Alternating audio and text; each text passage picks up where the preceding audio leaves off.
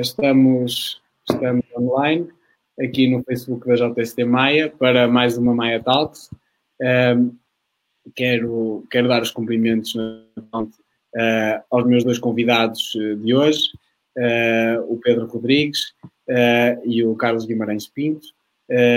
aqui nestas conversas não costuma haver doutores, vou-lhes pedir que aqui também não haja doutores para cima nem para baixo, estamos aqui na condição de, de, ser humanos e de pessoas que querem discutir um bocado eh, alguns temas e hoje eh, será a reforma do sistema político e eleitoral. o Pedro Rodrigues é ex-presidente da JST, por isso é meu presidente honorário também, e é deputado à Assembleia da República. o Carlos Guimarães Pinto, pronto, é, é gestor, estou certo, gestor, Uh, economista. Economista, economista. Eu fiquei na dúvida sobre qual é que tu preferias, se tinhas-me dito, agora, agora... Também sou gestor, pode ser economista e é ex-presidente do Partido Iniciativa Liberal, ehm, que acho que nos alegrou a todos eh, a campanha para as últimas eleições legislativas com aqueles outdoors eh, muito criativos eh, e por isso há que valorizar quem, quem teve o mérito nisso, por isso aqui os parabéns ao, ao Carlos, que era na altura o presidente do partido. Pronto, este tema é um tema de, que eu acho que é um tema de suma importância, que na que toda a gente diz que quer falar dele, eh, mas depois pouco se vê para concretizar. Eh, eu ia fazer aqui uma pequena, uma pequena resenha daquilo que é o sistema eleitoral no nosso país.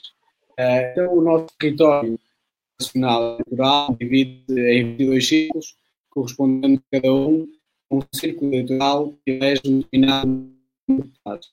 Esse depende do número de cidadãos uh, nesse mesmo círculo eleitoral, uh, com exceção dos círculos correspondentes aos eleitores residentes fora do território nacional, que é uh, de um modo diferente. os círculos eleitorais no continente, que são 18, coincidem com as áreas dos distritos e são designados pelos nomes das respectivas capitais, existindo ainda um círculo eleitoral na região autónoma da Madeira e um círculo eleitoral na região autónoma dos Açores, igualmente designados pelos nomes das próprias regiões autónomas. Uh, os cidadãos portugueses residentes no estrangeiro uh, elegem também deputados em número previamente fixado por lei, uh, e neste caso são dois pelo Círculo Eleitoral da Europa e dois pelo Círculo de fora da Europa. na totalidade, para o nosso Parlamento, são eleitos 230 deputados e as candidaturas são apresentadas exclusivamente por partidos políticos, isoladamente ou em coligação, podendo as listas integrar cidadãos não inscritos nos respectivos partidos, ou seja, eh, pessoas independentes que podem integrar as listas de, de partidos políticos, como muitas vezes acontece. Eh, cada eleitor dispõe de um voto singular para votar em listas plurinominais, fechadas e bloqueadas, ou seja, pode apenas votar no partido da sua preferência, mas não pode expressar qualquer preferência pelos deputados presentes nessa mesma lista. Assim, ao colocar uma, uma cruz no partido em que pretende votar, eh, o eleitor aceita necessariamente a ordenação dessa lista que foi feita pelo partido, uh, e, portanto, se um determinado partido tem direito a, por exemplo, três lugares num determinado círculo, então os três eleitos serão os três candidatos que estão no topo dessa lista pela respectiva ordem. Por fim, dizer só que em Portugal vigora o sistema de representação proporcional, há países em que vigora o sistema de representação maioritária, fazendo-se a conversão depois de votos em mandatos através do famoso método de Ohm. Uh, pronto, esta é uma visão do nosso sistema eleitoral nacional. depois poderíamos também abordar aqui a temática do, do sistema do chamado sistema eleitoral autárquico, que é um bocadinho diferente, e aliás, até há quem chame um bocado um sistema eleitoral, um sistema de representação proporcional travestido, porque nesses casos, por causa da, magnitude dos círculos, o que acontece é que há muito uma, uma, uma uma bipolarização eh, dos partidos maioritários e, e, então é quase um sistema maioritário em alguns casos. Eh, mas agora, neste ponto de vista, e começando já com uma pergunta provocadora, que pode ser para, para o Pedro,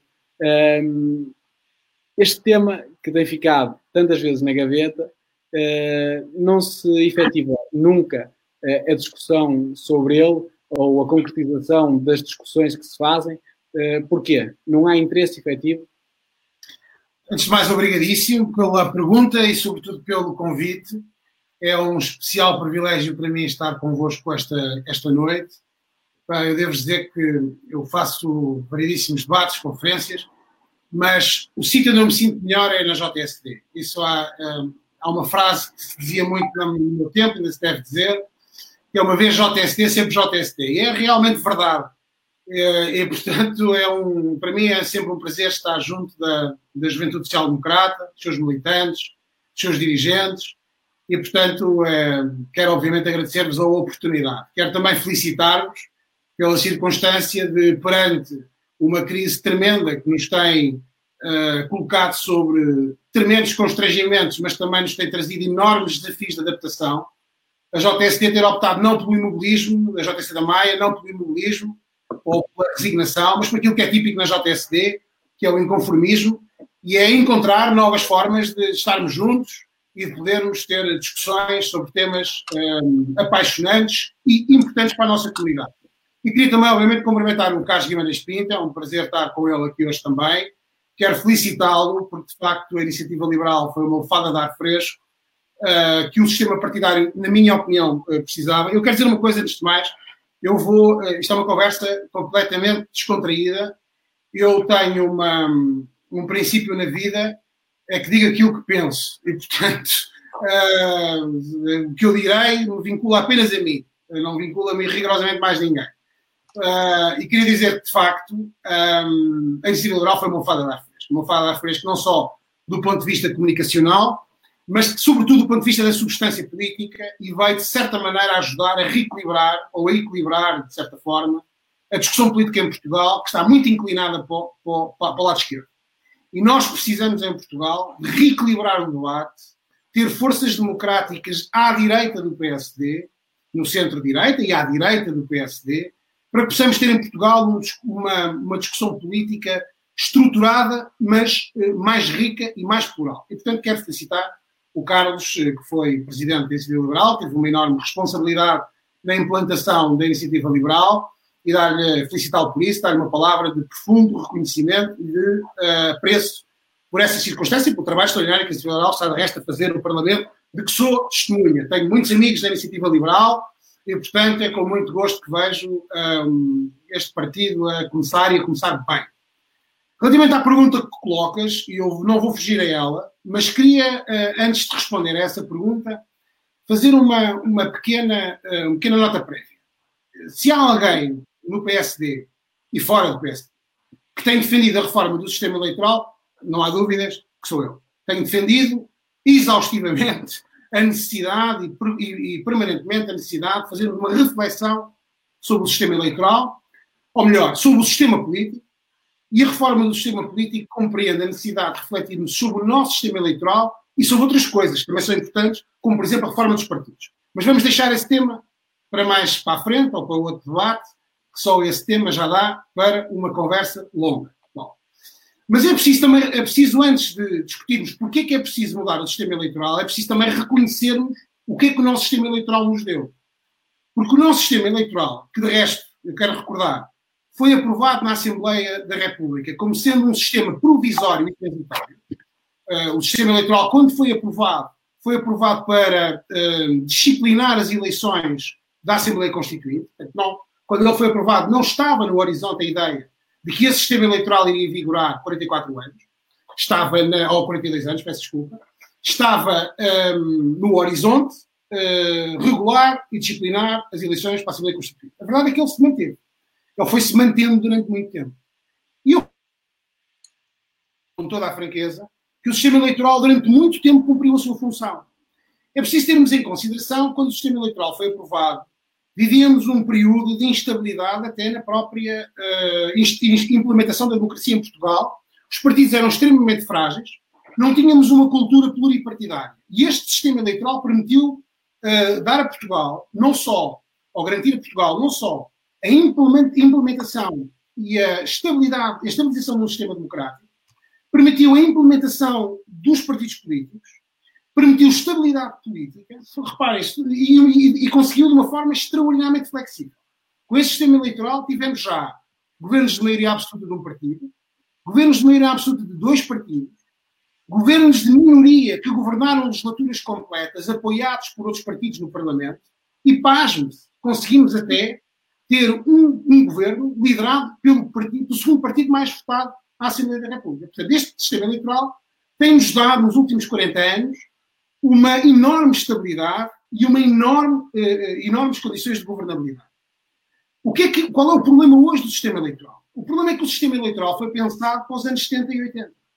Foi pensado para um período em que hum, havia, de facto, uma distância tremenda entre eleitos e eleitores, onde uh, os partidos políticos eram o único mecanismo de participação política dos cidadãos. Ou seja, eu, para intervir, precisava de um partido político. Eu, para intervir, se quiser escrever um artigo, precisava da mediação de um órgão de comunicação social. A relação era distante e o acesso à informação era muito limitado. A informação era um privilégio dos decisores. Ora, o mundo mudou completamente entretanto. Entretanto, o mundo mudou, funcionamos em rede, a informação é acessível a todos nós, qualquer cidadão hoje tem acesso a tanta informação como qualquer decisor, ela está à distância de um clique, e a capacidade de intervenção e de participação política não depende da filiação num partido político. Eu não preciso da, da autorização de quem quer que seja para ter impacto na sociedade. Eu não preciso que o presidente do meu partido me dê a palavra para Eu tenho as redes sociais, eu tenho os blogs, eu tenho os fóruns de intervenção, tenho eu e tenho tudo. Aliás, de resto, hoje, para ter mais impacto social, a iniciativa liberal é um bom exemplo disso conseguiu impacto social através da intervenção sociais e não através do sistema tradicional mediado pela comunicação social tradicional. E, portanto, isto transformou completamente a relação entre o eleito e o eleitor. O cidadão é muito mais exigente, o cidadão é muito mais atento, exige uma maior transparência e exige uma maior proximidade com o eleito. Este sistema eleitoral não propicia nenhuma destas coisas. O sistema eleitoral não elege pessoas, elege partidos. O sistema eleitoral não privilegia a relação entre eleito e eleitor, privilegia a relação entre o eleito e o seu partido. E este sistema eleitoral não privilegia um conjunto de incentivos ao eleito no sentido de desenvolverem a sua ação condicionada ou direcionada para a melhoria das qualidade, da qualidade de vida do, do seu eleitor, porque no fim do dia a sua lista não depende do grau de simpatia ou de adesão que tem na comunidade, mas sim no seu partido. Esta é a realidade. Eu, para ser escolhido candidato a deputado nas próximas eleições, convém que me porte bem até lá em, com os diretórios partidários. Ou tenho que ganhar a confiança da minha conselhia ou da minha distrital, ou então tenho que apoiar o presidente do partido ganhar as eleições. Ora, isto não é compatível com uma sociedade exigente, moderna, transparente, aberta, funciona em rede e profundamente exigente. E por isso é que temos estado, se tentado a desenvolver nos últimos anos a ideia, e bem, de que o sistema eleitoral precisa de se ajustar e de se modernizar aos tempos uh, uh, que hoje vivemos. Não é de modernizar, é de se atualizar. Na verdade, não, não é preciso modernizar, é atualizar ao tempo, aos tempos que vivemos. Ora, eu depois posso desenvolver um bocadinho mais porque é que é preciso uh, alterar o sistema, e em que é que me parece que o sistema deve ser alterado. Vou deixar isso para a segunda parte, vou responder à pergunta do, do Bruno. Porquê é que o sistema não é alterado? Eu tenho uma ideia sobre isso. Uh, tenho uma ideia sobre isso. A última vez que, não sei se é só a minha opinião, portanto, um, a última vez que se discutiu verdadeiramente uma reforma do sistema eleitoral em Portugal foi em 1998. Na altura, era governo do Partido Socialista, liderado na altura o governo pelo engenheiro António Guterres, era o doutor António Costa, salvo erro, ministro de Assuntos Parlamentares, e conduziu, na altura, uh, uh, esse processo. Se formos estudar o que é que na altura se defendia para a reforma do sistema eleitoral e o que é que se defende hoje, vamos constatar que, no essencial, no essencial, os partidos dizem mais ou menos o mesmo. Quer o PS, quer o PSD. Defendia-se um sistema proporcional, com, uh, portanto, não maioritário, mas proporcional, com a introdução de círculos uninominais, eh, garantindo o proporcionado com o Círculo Eleitoral Nacional de Compensação, e depois posso explicar isto melhor mais à frente. E em 1998, a proposta que o PSD apresentou na Assembleia da República e que o PS apresentou na Assembleia da República eram exatamente iguais. Do ponto de vista estrutural, entende-se. Depois havia detalhes. Mais um círculo, menos um círculo, mais um círculo. Mas no estrutural, é igual. O que é que distinguia as duas propostas? PSD entendia que era preciso fazer uma redução do número de deputados e o Partido Socialista entendia que não se devia fazer nenhuma redução do número de deputados. Recorde-se que em 1997 houve uma revisão constitucional que previu duas coisas importantes. Primeiro, a possibilidade de a lei eleitoral para a Assembleia da República poder reduzir o número de deputados entre 230 e 180. E a segunda coisa importante que a, que a, que a Constituição passou a prever é a possibilidade de introdução de círculos uninominais. E foi nessa sequência foi discutida em 98 a proposta, eh, a alteração da lei eleitoral. Ela não foi na altura, não houve acordo entre os dois partidos, como é sabido, a lei eleitoral é uma lei orgânica, portanto precisa de uma maioria qualificada, tocando por miúdos, precisa do apoio do Partido Socialista e do PSD, pelo menos na atual, uh, no atual quadro parlamentar, e o PSD fez fim pé na ideia que se devia reduzir o número de deputados, e o PS que não se devia reduzir o número de deputados, e a reforma ficou na gaveta. Desde 98 até 2019, não houve uma única eleição em que os principais partidos, PS e PSD, não tivessem comprometido com o eleitorado a fazer uma reforma do sistema eleitoral. Mais interessante ainda, mais interessante ainda, o Partido Socialista manteve-se permanentemente fiel à proposta que apresentou em 98, o PSD também, excetuando em 2011, fez uma ligeira inflexão, uh, propondo um sistema que é o chamado sistema eleitoral preferencial, que eu depois posso explicar a seguir. Bom, também não é importante agora para o caso, para esta análise que eu estou a fazer. A verdade é que nunca os dois partidos, estando no essencial acordo, conseguiram chegar a acordo. A questão que os divide, aparentemente, é a redução do número de deputados. A, pergunta, a, minha, a minha questão é se a lei eleitoral não é alterada por causa, por causa desta questão do número de deputados, ou se esse é o pretexto para que a alteração não seja feita. Eu acho que é o pretexto para que a alteração não seja feita, devo dizer. Aliás, o Partido Socialista, em 2015, propôs a alteração da lei eleitoral como uma uh, questão central da sua, da sua proposta eleitoral para o país, e a primeira coisa que fez, quando assinou o acordo da geringonça, foi deixar a lei eleitoral de fora. Agora, em 2019, exatamente a mesma coisa. Assim que ganharam as eleições, disseram que a reforma eleitoral não era para fazer. Mas o PSD também tem responsabilidades no cartão. Já lá vamos a seguir. Porquê que eu acho que a reforma nunca foi feita? Primeiro, vamos ser claros. A, forma como o sistema eleitoral funciona privilegia os partidos tradicionais. Privilegia os diretórios partidários. Dá uma enorme margem de manobra aos diretórios partidários. É evidente que a prazo vão trazer um prejuízo tremendo aos partidos tradicionais. Porque a forma como o sistema eleitoral funciona cria incentivos para que os eleitos se afastem dos eleitores. E os eleitores, como já mostraram, resolvem o problema criando novos partidos. Isto tem acontecido em Portugal. Aconteceu com o Bloco de Esquerda, aconteceu agora com a Iniciativa Liberal e com o Chega, aconteceu com o PAN, e eu não sei se vai acabar. Ou pelo menos se estes partidos não vão aumentar a sua, uh, o seu grau de adesão e de simpatia junto ao eleitorado. Se o eleitorado não se revê nos partidos tradicionais, vão encontrar outra solução. Mas a verdade é que isto é uma questão a prazo.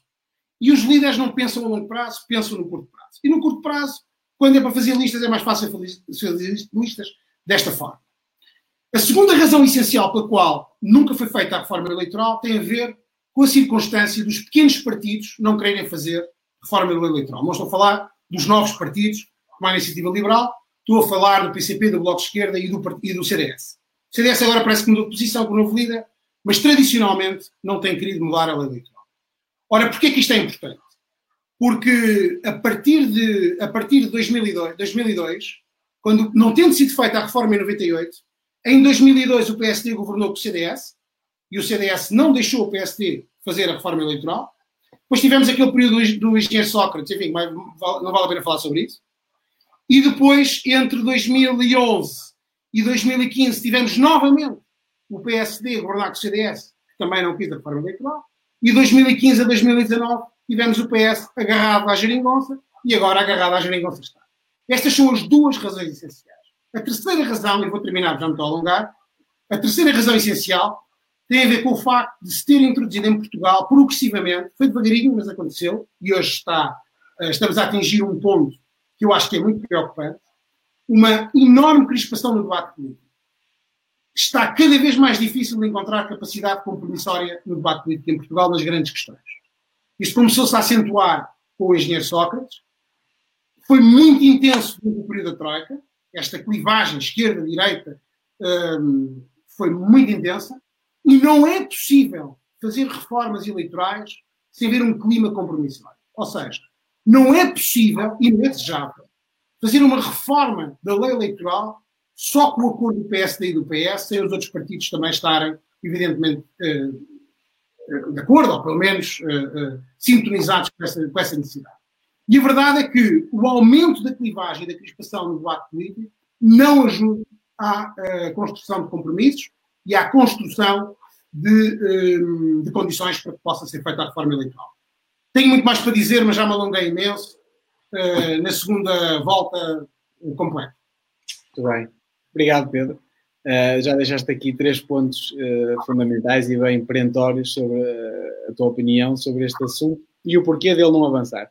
Carlos, acho que o Pedro ajudou-te ou embalou-te para dar aqui uma pancada nos partidos tradicionais. Vamos lá ver se aproveita. Oh, oh, Carlos, não ponhas em problemas, não é? Muito boa noite. Antes de mais, agradeço então à JTSD da Maia, ao Bruno. É para mim um prazer estar aqui a, a discutir com, com o Pedro também. É, é sempre um prazer para mim é, estar neste tipo de, de debates é, com, com pessoas que pensam diferente, mas para mim a grande frustração é, não pensa assim tão diferente quanto eu. Eu, eu, é, eu. eu, confesso que este início de debate foi bastante frustrante para mim, que eu, eu pensava que vinha aqui um debate da JSD que ia dar, ia dar alguma porrada nos partidos grandes e, e falar nos diretórios e falar em todos os incentivos que os partidos grandes têm a não, a, a não alterarem as coisas e, e, o Pedro disse tudo. Portanto, uh, acho, acho que ele tem toda a razão naquilo que disse. Eu, eu, eu acrescentaria, se calhar, só uma coisa. Um, convinha dar um passo atrás, que é o que é que nós queremos num sistema eleitoral? Nós queremos duas coisas. Nós queremos que seja proporcional, respeite o voto dos eleitores e que seja uh, representativo, ou seja, que quem seja eleito represente efetivamente quem votou nele. Muitas vezes uh, estes dois objetivos entram em confronto entre si, uh, estão-se a confrontar, porque se vamos para os ciclos nominais, corremos o risco de um, um sistema winner takes all que não seja proporcional porque quem ganha fica com 100% dos lugares eleitos. Um, e isto, um, e estes dois objetivos, mas nós conseguimos um sistema que é exatamente o oposto, que consegue falhar simultaneamente nos dois objetivos. Nem é proporcional, nem é representativo. Ou seja, nem, nem a representação eleitoral no, Lamento, corresponde à, à percentagem de votos que cada partido teve. Nós sabemos, não é? Nestas últimas eleições falou-se a certa altura que o PS podia ter uma maioria absoluta com 40% dos votos. 40%, ou seja, ter 60% dos votos noutros partidos e ainda assim o PS ter uma maioria absoluta. Ou seja, não é proporcional, nem vou falar dos pequenos partidos, que sou suspeito, nós tivemos 1,3% dos, uh, dos votos, o que corresponderia a algo como 3 deputados, só temos um, uh, e isto acontece com os pequenos partidos todos. Um, há um problema de proporcionalidade clara e também há um problema de representatividade. Se eu perguntar, certamente se eu perguntar ao Bruno é, em que deputados é que ele votou, ele sabe. Mas se perguntar a uma pessoa qualquer que tenha votado PS, PSD, o que quer que seja, em que deputado é que ele votou, qual é o seu deputado, não faz a mínima ideia. Ninguém faz a mínima ideia. Muitas vezes até saberá o nome de cabeça de lista, quando, quando muito. E no caso dos grandes partidos, nem sequer é, é no cabeça de lista que votam, porque o cabeça de lista já está eleito. O que eles votam é no 15 ou 16, porque o seu voto vai determinar se o 16 ou 17 é eleito. As pessoas não sabem não, as, o, os deputados não os representam. Não, ninguém os vê ali com, representando as pessoas que votaram neles. Alternativas a isto. Eu aqui, eu aqui vou, vou, um, vou fazer uma maldadezinha ao Pedro, como ele fez uma a mim, a, a, colocar todos os meus argumentos, porque é que isto não, não muda. Vou fazer uma que é: há uma alternativa a isto? Há. Há. Um, acho que partimos para círculos uninominais no atual, no atual sistema, um, da forma como os grandes partidos se organizam, era um tiro absoluto na representatividade, na diversidade de ideias. Eu até, se quiserem tirar a próxima frase fora do contexto, tirem-na porque, porque é interessante. Eu até nem, nem sou muito contra sistemas bipartidários. Não sou. Se os grandes partidos forem como nos Estados Unidos, ou seja, partidos brutalmente abertos, com primárias abertas, em que há disputa ideológica lá dentro, aí sim, aí sim, temos dois sistemas, um, dois partidos diferentes, que as primárias nos Estados Unidos são quase como eleições cá, quer dizer, é, é, há, há, disputa, há debate, há coisa, não há. Agora, a minha maldadezinha, não há os candidatos com uns autocarros a trazer militantes para votar. Há disputa, toda a gente pode votar, são eleições diretas. E aí, talvez se aceite um sistema bipartidário. Agora, o que é que eu proporia? O que é que eu acho que faria sentido? É tentar juntar as duas coisas. Ou seja, ter círculos uninominais, ou seja, que as pessoas votassem no seu deputado, escolhessem o seu deputado. Isto, claro, causaria um problema de porque no limite um partido podia ter 49% dos votos em todo o país e não ter um único deputado, imaginemos que tinha 49% em todos os círculos e depois o, o PSD tinha 49% em todos os círculos e o Bloco tinha 51% num, o PS 51% no outro, e o PSD acaba sem deputados, apesar de ser o maior partido do país. E para compensar isto, haver um círculo nacional de compensação que funcionaria muito como funcionam agora os círculos, ou então, melhor ainda, este círculo nacional ser composto pelos perdedores dos círculos uninominais, alguém que perdesse com 49,9, ou seja, o, o que esteve mais próximo de ser eleito, se o seu partido precisasse de um deputado extra para haver proporcionalidade, seria esse o primeiro.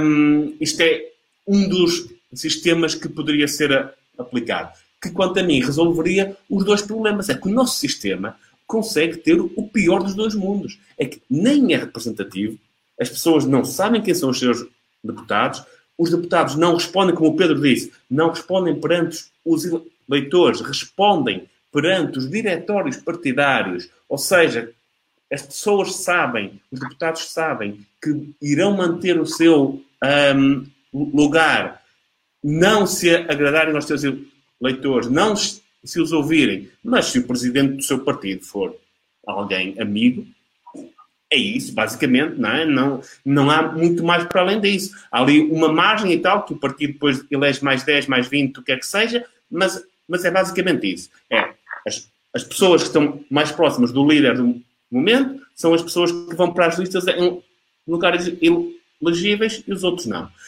Um, e temos o pior destes dois mundos. E este sistema que eu, que eu acho que poderia ser aplicado comataria estes dois problemas, que é, por um lado, as pessoas votariam diretamente no seu deputado. E noto aqui, até poderia haver, neste sistema, mais do que um candidato por partido. Nos Estados Unidos acontece. Vai-se ao boletim de voto e às vezes há dois candidatos democratas. Por que não? Estão lá dois e escolhe-se um e, e é eleito aquele, e o voto nos candidatos democratas depois conta para o círculo nacional. Um, este para mim era um sistema muito mais interessante, muito mais representativo, muito mais proporcional. Porquê é que eu acho que isto não acontece?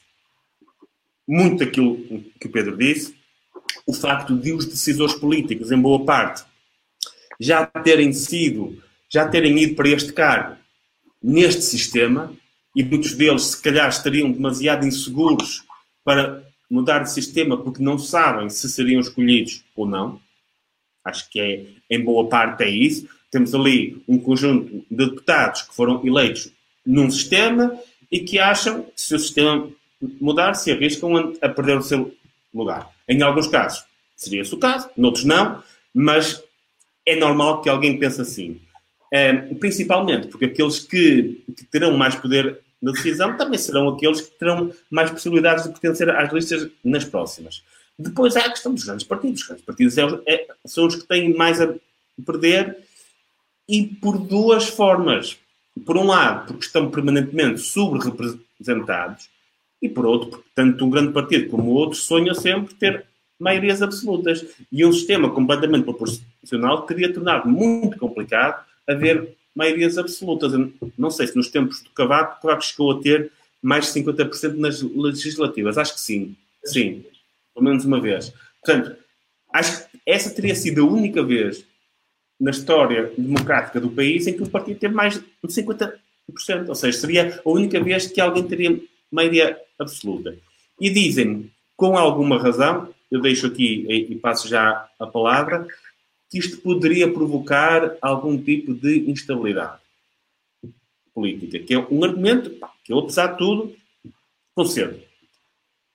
É possível que houvesse mais alguma instabilidade, tendo em conta a forma como os partidos se relacionam hoje, tendo em conta os equilíbrios de forças que foram existindo um, no país, que é basicamente não temos um grande histórico de coligações, de coligações silenciosas, não temos um grande histórico disso. Os países nórdicos têm imenso isso. O, o governo holandês agora são quatro partidos, na Suécia são três ou quatro, na Estónia também são três, o que quer que seja. Há, há, noutros países há muito isso. Aqui foi quase sempre um partido só governar. Um, algumas vezes o PS e o CDS tinham alguma ideologicamente eram relativamente próximos. Tivemos a geringonça sem, sem os dois partidos de extrema-esquerda no, no, governo, só dar o aval no Parlamento.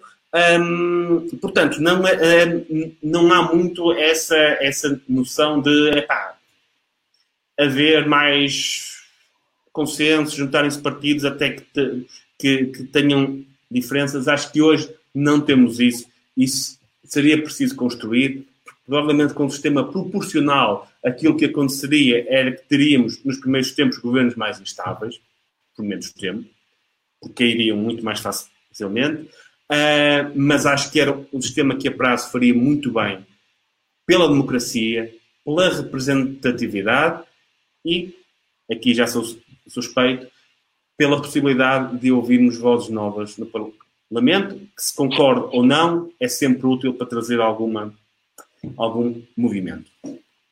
Muito bem. Muito bem. Uh, realmente há, há, aqui muitos pontos que se assemelham a, a, essas ideias.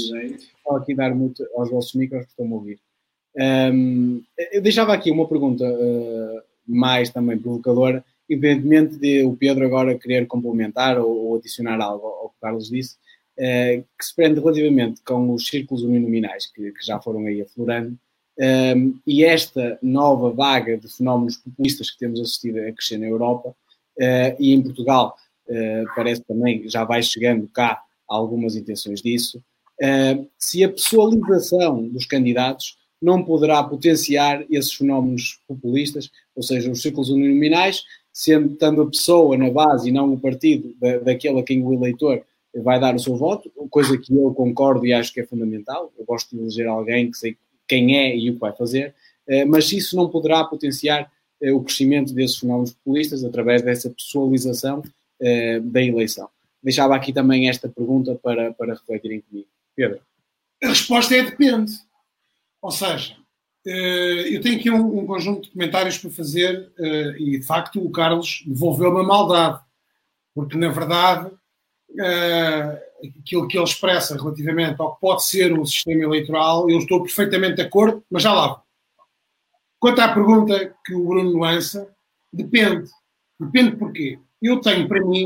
És direito, és direito. Que é, isso é há uma velha há uma velha anedota que diz que se tivermos dois advogados numa ou dois licenciados em direito numa sala saem três opiniões às vezes mas para o meio mas depende Depende do quê? Eu tenho para mim que o surgimento ou o fortalecimento dos fenómenos populistas tem uma causa. E a causa é a falência dos políticos moderados e das respostas moderadas às, às necessidades do país.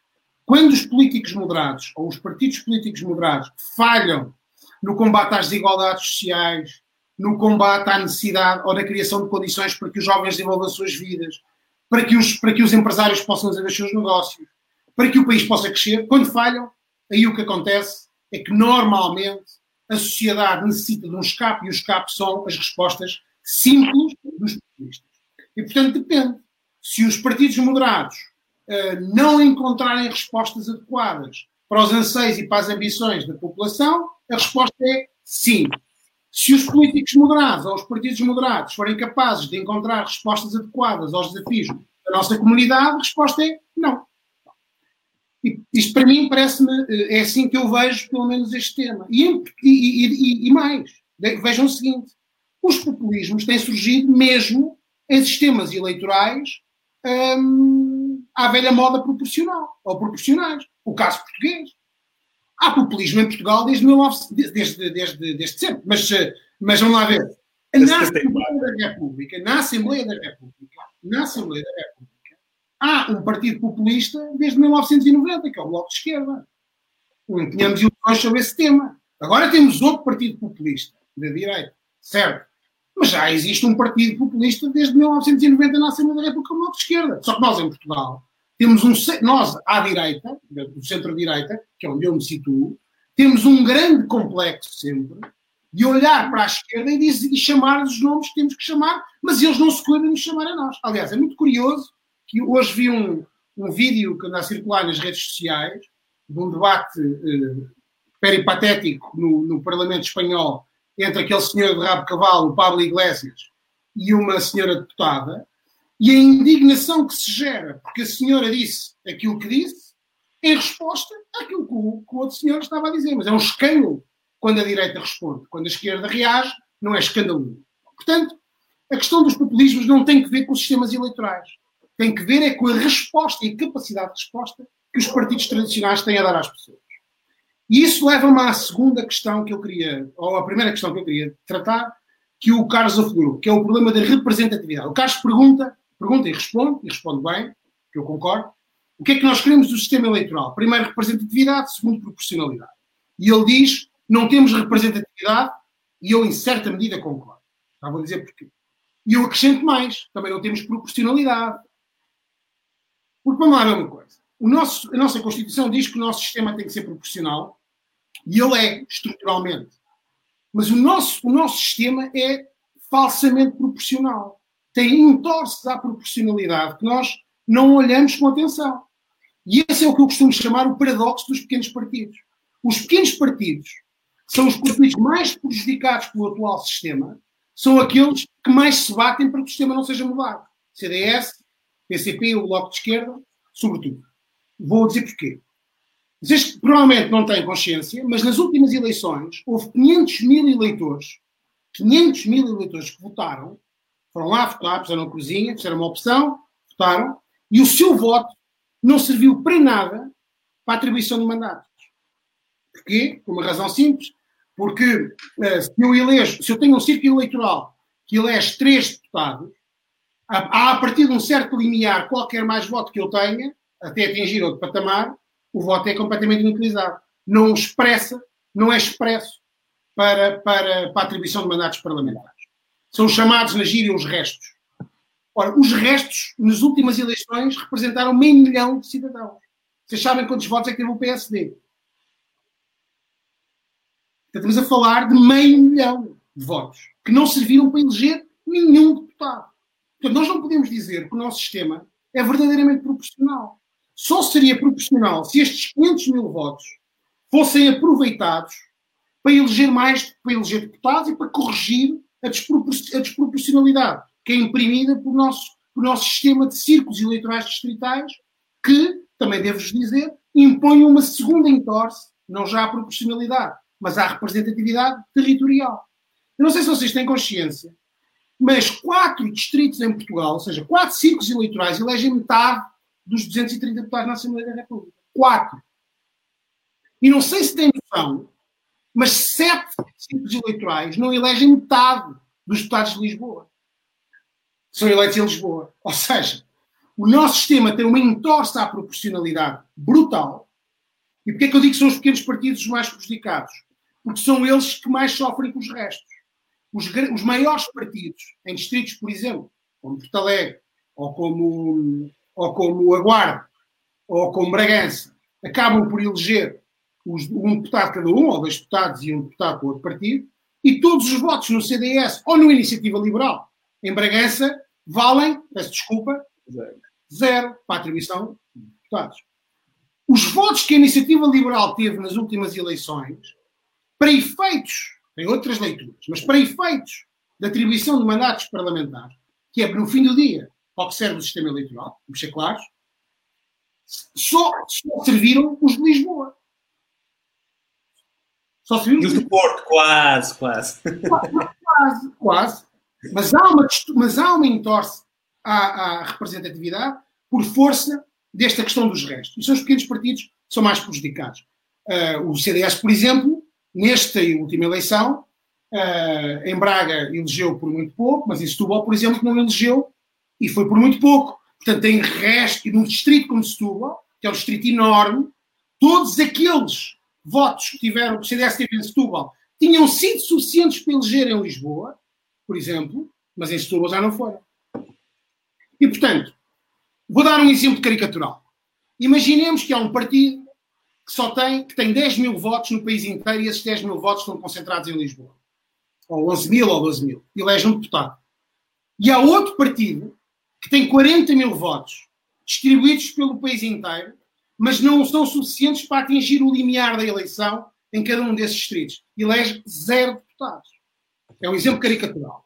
Mas, mas, mas, mas mostra o entorce à proporcionalidade que eu queria referir. E, portanto, a nossa Constituição impõe que o nosso sistema eleitoral seja proporcional. É um princípio fundamental da, da, do que chamamos, enfim, a Constituição Eleitoral mas o nosso sistema atual tem uma entorse uh, à proporcionalidade. Depois tem uma entorse à representatividade a dois níveis. Quando esse sistema foi pensado, foi pensado em partidos. Ou seja, nós estávamos num período em que era preciso consolidar os partidos. E a forma como as pessoas votavam, todos nós podemos fazer esse exercício. Uh, os meus avós, a geração dos meus avós, votava sempre no mesmo partido. A relação que a geração dos nossos avós tinha com a atividade política era a relação com um partido. E votava sempre. Estava sempre no mesmo partido. E, portanto, fazia sentido, estávamos numa fase de consolidação dos partidos políticos e de consolidação da democracia de partidos, fazia sentido que o sistema eleitoral, de certa forma, protegesse a estabilidade do sistema partidário, porque a relação que era estabelecida entre os eleitos e os eleitores era uma relação cidadão-partido não era uma relação cidadão-deputado ou cidadão dirigente partidário XPTO. Ora, tudo isto mudou. Hoje, a minha geração, e a do Bruno nem se fala, a minha e a do Carlos, já não vota assim. Já não vota assim. Já não há uma relação clubística com. A minha geração e a do Bruno nem sequer se compara. Vota em função das respostas que aquele partido é capaz de dar em cada momento às suas ambições. E, portanto, a representação já não é uma representação estática, ou uma relação estática entre partido e cidadão, é uma relação entre o cidadão e quem o representa diretamente, que é um decisor. E é por isso que, uh, e é por isso que têm surgido partidos novos em Portugal. Justamente porque se quebrou o elo de ligação ou de confiança inabalável entre os partidos e os cidadãos. Se acabou. Eu lembro-me quando comecei a ir aos congressos do PSD, havia uma frase que fazia levantar os congressos, aquela coisa que toda a gente dizia. O PSD é o partido dos 30%. Ou seja, temos sempre 30%. Dê por onde der, nós quando começamos uma eleição, era assim, e era verdade. Quando começamos uma eleição já temos 30%. E depois, vamos ver se chegamos à maioria absoluta. Hoje, 30%, o PSD começa com 0%, como qualquer partido. Bem, zero estou a exagerar, ainda há. Mas, mas cada vez menos. E a tendência, é que, aliás, como se viu nas últimas eleições autárquicas em Lisboa, onde se quebrou uma barreira psicológica uh, na relação de forças uh, entre os partidos. Não foi nos partidos, foi nos protagonistas políticos. É isso que é preciso perceber. Não foi entre os partidos, foi nos protagonistas políticos. Porque a relação já não é só cidadão-partido. E, portanto, isto, com esta transformação, como o sistema eleitoral não se adaptou, há de facto essa primeira crise de representatividade. Sem dúvida nenhuma. E esta crise de representatividade só se resolve de uma forma, que é introduzindo mecanismos de capacidade de decisão ao cidadão na escolha do seu candidato. Seja através do sistema que o Carlos Guimarães Pinto bem explicou, ou há outros, como por exemplo o sistema preferencial, que eu não, não gosto tanto, por outras razões, mas eu uh, subscrevo o, o, sistema que o Carlos um, ehm, descreveu, que aliás uh, é o sistema que funciona na Alemanha, com, belíssima, com belíssimos resultados, um, ehm, e que uh, tem sido proposto pelo PS, pelo PSD, mas que nunca foi posto em prática. Mas há um outro problema de representatividade, que é o territorial que eu há bocadinho referi, que é bom não esquecer. Agora, a questão que se coloca é um, a alteração do sistema eleitoral que introduzisse círculos uninominais com um círculo nacional de compensação, portanto, garantida a proporcionalidade, como o Carlos explicou, introduziria maior instabilidade política? Não propiciaria maiorias absolutas? Eu não sei, mas não me preocupa. Sinceramente, isso não é um tema que me preocupa. Isso é um tema que preocupa os políticos dos anos 90, que ainda temos muitos por aí a passear. Infelizmente, nós em Portugal temos muitos políticos com muitas responsabilidades, ou com responsabilidades elevadíssimas, que continuam, que estão cristalizados nos anos 90. E esses políticos é que estão preocupados com as maiorias absolutas, com a instabilidade governativa, com, com o comodismo das soluções. E esses políticos já não respondem, do meu ponto de vista, às exigências da sociedade e dos cidadãos. E quando me dizem assim, ah, mas os partidos grandes não querem mudar porque é mau para eles. Errado. É mau para eles no momento. É bom para eles a longo prazo. Porque se os partidos políticos grandes, como é o caso do PSD, quiserem continuar a ser grandes, só têm uma coisa a fazer: ler a sociedade, compreender o que dizem as gerações mais novas, compreender o que dizem os cidadãos e adaptar-se. Porque há uma coisa que eu vos garanto: se o PSD não se adaptar, a sociedade adapta-se. Corre com o PSD. Claro. E o PSD não é uma estrutura, o PSD ou o PS, não são estruturas eternas. Existem enquanto responderem às exigências dos cidadãos. Quando deixarem de responder, vão aparecer outras coisas. Não sei o quê, mas vão aparecendo. Aliás, o nosso sistema eleitoral, que é muitíssimo conservador, o Carlos eh, testemunha disso, viveu na pele, a dificuldade que é criar um novo partido. Não é só a lei eleitoral, é também a lei dos partidos, que é muito conservadora. Aliás, a nossa lei dos partidos, em matéria de criação de partidos, é das mais conservadoras da Europa, devo dizer. É uma coisa inacreditável. E mesmo assim, e mesmo assim, tem aparecido partidos novos em Portugal. Isto quer dizer o quê? Quer dizer que os cidadãos se adaptam. E, portanto, os grandes partidos têm que ser capazes de se adaptarem às novas realidades, senão desaparecem. E porquê que eu não estou preocupado com as instabilidades políticas ou com as maiorias absolutas? Primeiro, eu acho que a maioria absoluta é um conceito do tempo.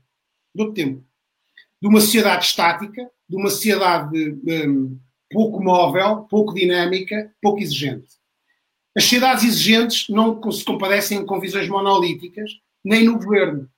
As sociedades, as sociedades modernas e as sociedades uh, exigentes são sociedades dinâmicas que obrigam ao compromisso permanente e ao Sim. diálogo permanente. Exigem que eu e o Carlos nos sentemos à mesa e, e, e sejamos capazes, eu com os seus princípios e eu com os meus, ele com as suas ideias, eu com as minhas, chegarmos a uma síntese. É isso que os cidadãos exigem de nós. E não que eu e o Carlos, ou eu e o Carlos, ou outras pessoas quaisquer, uh, nos sentemos à mesa e, e nos divertamos a fazer exercícios de boxe intelectual e a dizer que sim, porque o outro diz não e o outro diz não e diz que sim. Numa luta dialética que não interessa a ninguém, só interessa à bolha política. O que se passa no Parlamento interessa aquela folclore à bolha política. Mas o que o cidadão quer hoje é que um político moderno, primeiro, não seja um homem providencial, porque não há coisas, isso já acabou. Não há homens providenciais. Há boas equipas. Há bons líderes que juntam boas equipas. Não há, eu não acredito em homens providenciais. Isso é dos anos 80. Isso já acabou. Uma razão simples. Porque nos anos 80 os cidadãos não tinham acesso à informação toda. Hoje têm. Eu hoje não sou mais bem informado que ninguém que me está a ouvir. Tenho acesso à mesma informação. E, portanto, sociedades são cada vez mais exigentes. Existe capacidade de liderar com equipas fortíssimas, com competência uh, excepcional nas mais diversas áreas. E os partidos políticos modernos têm que ser capazes de segmentar a sua mensagem. Falar para o jovem que está preocupado com as alterações climáticas, ao mesmo tempo que fala para, o pensionista que está preocupado com a sustentabilidade da segurança social e para o pequeno e médio empresário que está sufocado em impostos. E isto não pode ser feito com uma pessoa, tem que ser feito com uma equipa. E, portanto, eu não estou preocupado com as maiorias absolutas, porque isso é uma coisa que eu, como cidadão, não estou, não estou. Não é isso que eu acho que me resolve os meus problemas. O que me resolve os meus problemas são políticos altamente competentes que são capazes de sentar à mesa e encontrar soluções e compromissos. E nós isso não temos. Não temos porque continuamos uh, com demasiada gente dos anos 90. E os partidos tradicionais, e o PSD aqui particularmente, sei que vou falar maioritariamente para pessoas do PSD, mas é aquilo que eu penso, não é um problema de liderança A ou B, é um problema estrutural. Está demasiado ocupado por pessoas que têm um quadro mental dos anos 90. E eu rapidamente digo porquê. Eu já estou a tomar muito tempo e ainda não disse uma coisa que quero dizer, mas só vou dizer isto. Os políticos que estão no PSD entraram cedo demais e agora ainda é, acham que ainda é cedo demais para se irem embora e darem lugar às novas gerações. Tirando ali um período que foi interrompido por uma geração que governou o PSD durante 10 anos e que tinham entre os 45 e os 55, quem está não é o presidente do PSD, vou em geral. Estamos a falar de gente que veio do governo do professor Cavaco Silva, na grande maioria. Há uns anos atrás eram os ex-ministros, depois passaram a ser os ex-secretários de Estado, agora são os ex-diretores gerais e os, e os deputados que lá estavam nas segundas e terceiras filas. E eu peço desculpa, mas o país já não é o país do professor Cavaco Silva. Peço imensa desculpa. O país hoje é completamente diferente. E se nós não somos capazes de convocar gente mais velha, gente mais nova, mas com uma mentalidade aberta, com capacidade de sermos exigentes connosco próprios, de nos desconstruirmos e não nos levarmos demasiado a sério, mas sermos sérios no que fazemos, o nosso partido, que é o que me preocupa em particular, vai definhando até, ao resultado, até à morte final. Vejam o que aconteceu em Lisboa e veja-se o que aconteceu nas últimas eleições. Cantámos vitória com 27%. Quando eu comecei aos congressos, 30% era o início. Depois era o resto, era o, o céu era, era, era o limite. E, portanto, eu não estou preocupado com maiorias absolutas, nem estou preocupado com a instabilidade política. Porque as sociedades mais maduras do ponto de vista democrático, Carlos falou disso, é importante frisar e sublinhar novamente, as democracias nórdicas, que devem ser um exemplo para nós em algumas coisas, ou em muitas coisas, não estão preocupados, focados ou ocupados em ter maiorias absolutas. São coligações, três partidos, quatro partidos, o que seja. E, e eu, eu devo dizer, eu sou daqueles que acha magnífico que à nossa direita hajam vários partidos. Porque não só, como eu dizia há bocadinho, equilibram a balança da esquerda e da direita, mas por outro lado obriga-me a mim a ser mais exigente comigo próprio para ir captar eleitorado. Obriga-me a sair da minha zona de conforto. Obriga-me a perceber porque é que houve gente que votava em mim agora já não vota. E se eu não perceber isto, ou se não quiser perceber isto, quando olharmos para a próxima, daqui a umas eleições, como é que isto está, em vez de estarmos nós em cima, vira rápido. Não, não tínhamos. Deixa-me virar aqui o flanco, ou queres, queres dizer mais alguma coisa? Não, não, não, já falei mais. Carlos, deixa-me só fazer aqui uma, um pequeno, uma pequena intermissão e, e deixar aqui mais uma nota. Eu, eu disse-vos no início, quando estávamos em privado, que eu só vim cá dar assistências e é isso que vou tentar fazer, dar mais uma. Uh, podemos então tirar daqui que até aos dias de hoje temos partidos com pessoas e a sociedade hoje exige-nos pessoas nos partidos? Não, Sim, sim. Sim, Pedro, se quiseres. Não, não, não, força, É... Eu, eu se calhar vou começar por, por, por acrescentar só algumas coisas ao que o Pedro disse e depois, e depois vou a, a esse ponto, porque depois as coisas vão se juntar uh, as duas. Um, o Pedro falou da questão de, de, de, só ser possível quase para os pequenos partidos elegerem Lisboa, para os médios partidos eleger Lisboa, Porto, quer dizer, o CDS elegeu Lisboa, Porto, Aveiro e Braga, acho eu, um, e, e, não, e não percebemos a forma como isso também altera, em boa parte, a forma como os partidos pensam a, a política. E, e eu, vou, eu, vou, dar o nosso caso. Não, nós tínhamos recursos muito limitados, apesar das bocas que fomos ouvindo, tínhamos mesmo muito pouco dinheiro. Olhamos para o panorama para o nosso sistema partidário pá, e aquilo, o nosso sistema eleitoral e aquilo que dissemos era os poucos recursos que temos, vamos investi-los no Porto de Lisboa.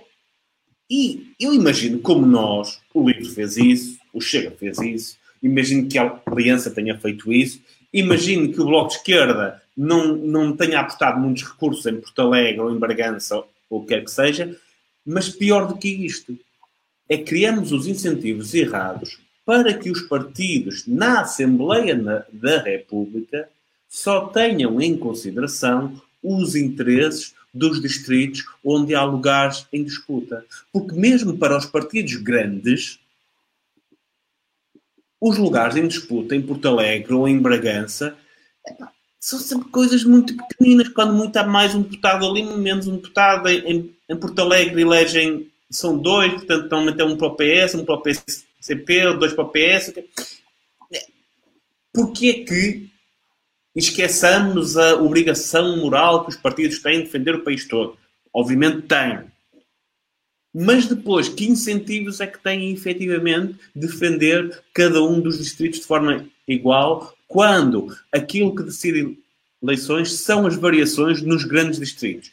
E não é só por serem grandes, é porque há distritos que são tão pequenos que as variações em termos de número de deputados são irrelevantes. Os pequenos partidos não sequer elegem lá, os médios partidos elegem em cinco ou seis distritos e tudo o resto é deixado ao abandono. Ou seja, não há incentivos para pequenos e médios partidos investam nesses distritos e mesmo os grandes, sabendo que a variação é sempre muito pequenina, quer dizer, o PSD, quando é que foi a última vez que elegeu em, em Porto Alegre? Acho que nunca. Em 2015 elegeu. Em 2015 tivemos. Em 2015 elegeu, pronto. Em 2015 elegeu um deputado lá, quer dizer, mais um, menos um, em Lisboa disputam mais 10, mais 20. E, e isso, isso perde-se um bocado e vai na direção de uma coisa que eu gostaria de falar, que é, que é, é, é o sistema político mais vertical, ou seja, que, que, que sistema deveríamos ter, uh, que níveis de poder é que nós deveríamos ter, e podemos falar num tema importante que é a, a regionalização também. E, e, o Pedro falou dos exemplos de, de partidos que, obviamente, que se tiverem a votação muito concentrada em Lisboa, têm mais hipóteses de eleger. Eu dou um exemplo muito bom. Foi o LIVRE elegeu um deputado nestas eleições e teve, no total, menos votos do que o PCTP, MRPP e o PDR tinham tido quatro anos antes. E que não elegeram. Dois partidos há quatro anos tiveram muito mais votos do que o LIVRE teve, e o LIVRE elegeu porque era um partido muito focado naquele distrito, e depois há, há outro exemplo, quer dizer, o Chega elegeu o André Ventura por muito pouco. O Chega podia ter tido facilmente, se tivesse tido menos de 2 mil votos, teria ficado bastante à frente do LIVRE e o LIVRE teria eleito e o Chega não. Ou seja, cria-se um sistema de incentivos muito estranho em que os partidos, mais os mais pequenos, mas também os maiores, um, têm grandes incentivos a focarem a, a sua ação política nas necessidades de Lisboa, Porto, Braga, Aveiro e Setúbal. Ok? O que é, o que é um enorme risco. Um, eu tinha aqui outra nota, mas nem consigo entender o que é que escrevi. Uh, isto, isto, se calhar, um, a, a, questão das pessoas, um, se, se, antes tínhamos uh, partidos de pessoas. Desculpa, partidos de pessoas, é, é aquela ideia de que uh, a primazia do partido em detrimento do eleito, e agora o que a sociedade se calhar nos está a pedir é precisamente o contrário. Pessoas, ou seja, eleitos que componham os partidos, e sejam essa, essa seja a predominância que, que se exige, ou seja, conhecer-se mais as pessoas que, que, vão ser eleitas do que propriamente o partido em que, em que vamos votar. Eu, eu devo dizer que em, em boa parte discordo dessa ideia. Eu ainda acho que os partidos são importantes por uma coisa.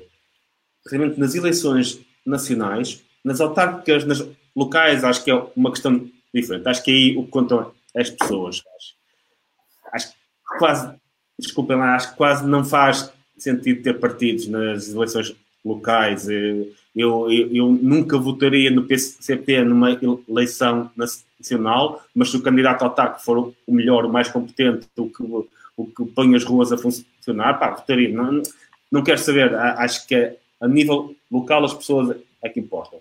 A nível nacional, a ideologia importa. As ideias importam muito. As pessoas também contam, obviamente precisamos de pessoas que ponham, em, um, ehm, que ponham essas ideias em jogo, mas é importante que as pessoas entendam quase, quase as ideias dos partidos. Porque estamos a entrar num clima, algo que eu contesto brutalmente, que é um clima em que parece que já não se disputam ideias. Em que era, era, a ponto que eu ia fazer, era precisamente para aí, pronto, já, já, já fizeste. É, eu vou aproveitar que o Pedro está a, ter, está, está a ser bastante crítico do seu partido para, para, para também passar esta crítica. É que não existe disputa de ideias ao centro. Hoje, não existe, não se sente. Se, se, se perguntar a alguém qual é a diferença entre o PS e o PSD, as pessoas não sabem. E isso, isso, como é que é possível não haver um confronto efetivo de ideias entre os dois maiores partidos que, que formam o governo? Como é, que, como é que as pessoas podem escolher ter esperança de ser algo diferente? E, porque é cruel para as pessoas sentirem que a única alternativa que têm, a única alternância que têm é pessoas. Pá, cansaram-se do Sócrates, votam neste. Cansaram-se do PSD, do Passos, votam neste. Mas não há, não há ali uma disputa de ideias clara, não há ali um, um confronto de ideias claro. Há vontade de cooperação e não de, de, de disputa. É que até pode haver cooperação. Ah, eu não disputo isso, pode haver cooperação. Mas cooperação entre dois grupos que têm claramente ideias diferentes. Eu acho que muito daquilo que nos facilitou a vida, eh, que facilitou a vida aos pequenos partidos, eh, e, aqui digo especialmente à, iniciativa liberal e ao Chega, foi o facto das pessoas sentirem que não havia nenhuma diferenciação ali. E isso, isso, isso, isso é mau para as pessoas, é, é, é mau para o país porque não existem dois modelos alternativos, as pessoas não sentem que esses dois que existem dois modelos em competição um, e por isso, por isso eu discordo muito, muito disso. Eu, eu, eu acho que as pessoas devem conhecer quem é que elegem, mas nas eleições nacionais é importante que a pessoa que elegem esteja ligada a um partido, porque um partido deve ter, tem ou deve ter um conjunto de ideias alternativas, um conjunto de alternativas de governo que as pessoas sigam. nas, nas câmaras e nas juntas de freguesia, ainda mais, é relevante. Pá. Se, se, é independente, se é do PSD, se é do PS, pá, importa que seja bom, é, isso não importa. Quando falamos a nível nacional, em que não basta ser competente, mas podemos ter um comunista extraordinariamente competente a, a governar o país e desgraçar o país completamente. Nós podemos ter um fascista extraordinariamente competente e desgraça o país. Na, no governo do país é importante, as ideias contam muito. Eu, eu sempre defendi muito isso para o meu partido. Aliás, colocaram a minha cara nos outdoors na última semana contra a minha vontade, porque eu já não, não controlava isso nessa altura.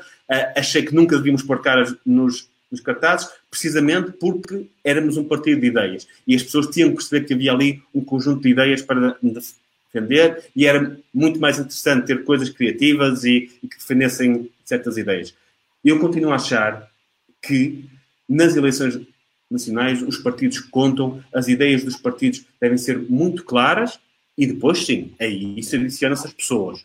Uh, acho que ainda devia haver essa, essa, essa força dos partidos, das ideias, da ideologia e não tanto, pá, eu gosto dele, é bonito, é o que é que seja, é forte, é. Né?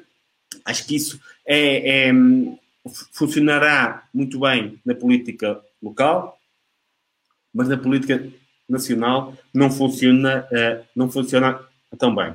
Se, se eu tiver dois minutos, posso? Não. Força, força. Queria falar só um bocadinho de centralização, porque o meu discurso há pouco liga um bocadinho com isso, que é um, este sistema eleitoral concorre para termos um, uma mentalidade muito centralista entre os políticos. Porquê? Porque lá está, são os círculos do Porto, Lisboa, que basicamente decidem as Mais Braga, Aveira e tal, mas são aqueles. Nos outros, nos círculos do interior, praticamente não, não, há, não há deputados para serem disputados. Um, isto causa uma mentalidade centralista que depois também se reflete na forma como nós estruturamos o poder no país.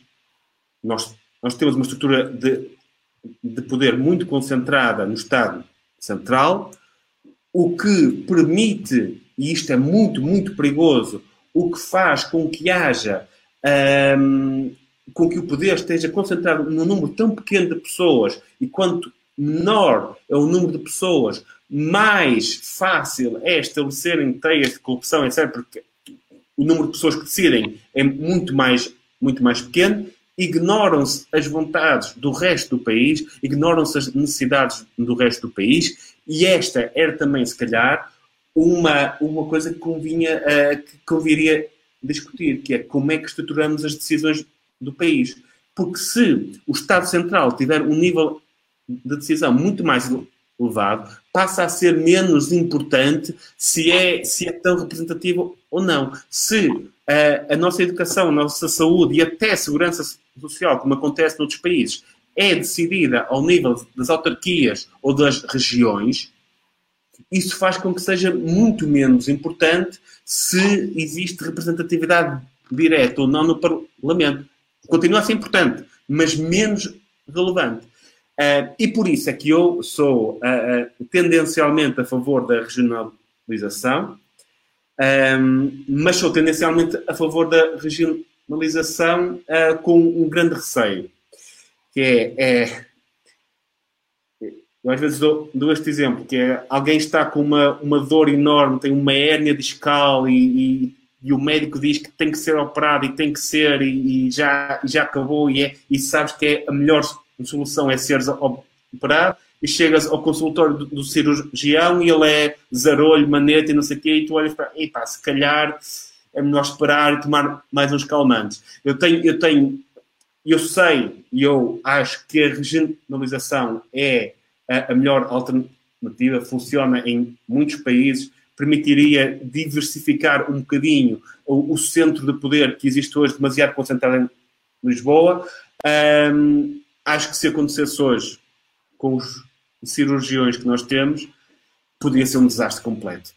Tenho, tenho, tenho essa perspectiva. Por, por, isso, por isso é que quando me perguntam, eu disse: é pá, se calhar o melhor é fazer uma descentralização a partir dos municípios de baixo para cima, termos ali uh, dizer-se, olha, nós damos, uh, atribuímos estas funções na educação a todos os aglomerados com pelo menos 500 mil pessoas. Depois os municípios juntam-se ou não, os que se quiserem juntar ficam com essas, com essas um, funções, os que não se quiserem continuam a se submeter ao Ministério da Educação. Um, mas isto também faz parte do sistema político, porque um dos, uma das graves consequências um, do novo sistema político é a centralização. É a forma como uh, temos toda uma classe política a pensar o país como Lisboa. E nós temos hoje, e, e isso hoje é brutal, nós temos o primeiro-ministro, é ex-presidente da Câmara de Lisboa, um, o Presidente da República foi candidato à Câmara Municipal de Lisboa, o Presidente da Assembleia da República foi eleito constantemente por Lisboa, mesmo muitos dos deputados um, que são eleitos por outros distritos são de Lisboa. Ou, aliás, eu, é, eu não tenho nada especificamente contra o CDS, mas eu olhei, a certa altura o CDS tinha a hipótese de eleger dois deputados pelo Porto. Era aquilo que se esperava. Acabaram por eleger um, mas eram dois. O CDS sempre teve uma força enorme no Porto, no Norte em geral, no Porto em específico presidencial, portanto, tem muita gente no Porto. E se, e se tivesse eleito dois deputados, um deles era de Lisboa. Quer dizer, é, é, maior, é, é o maior insulto que podiam dar a um distrito que sempre lhes deu imensos votos, imensa força. E se calhar não elegeram.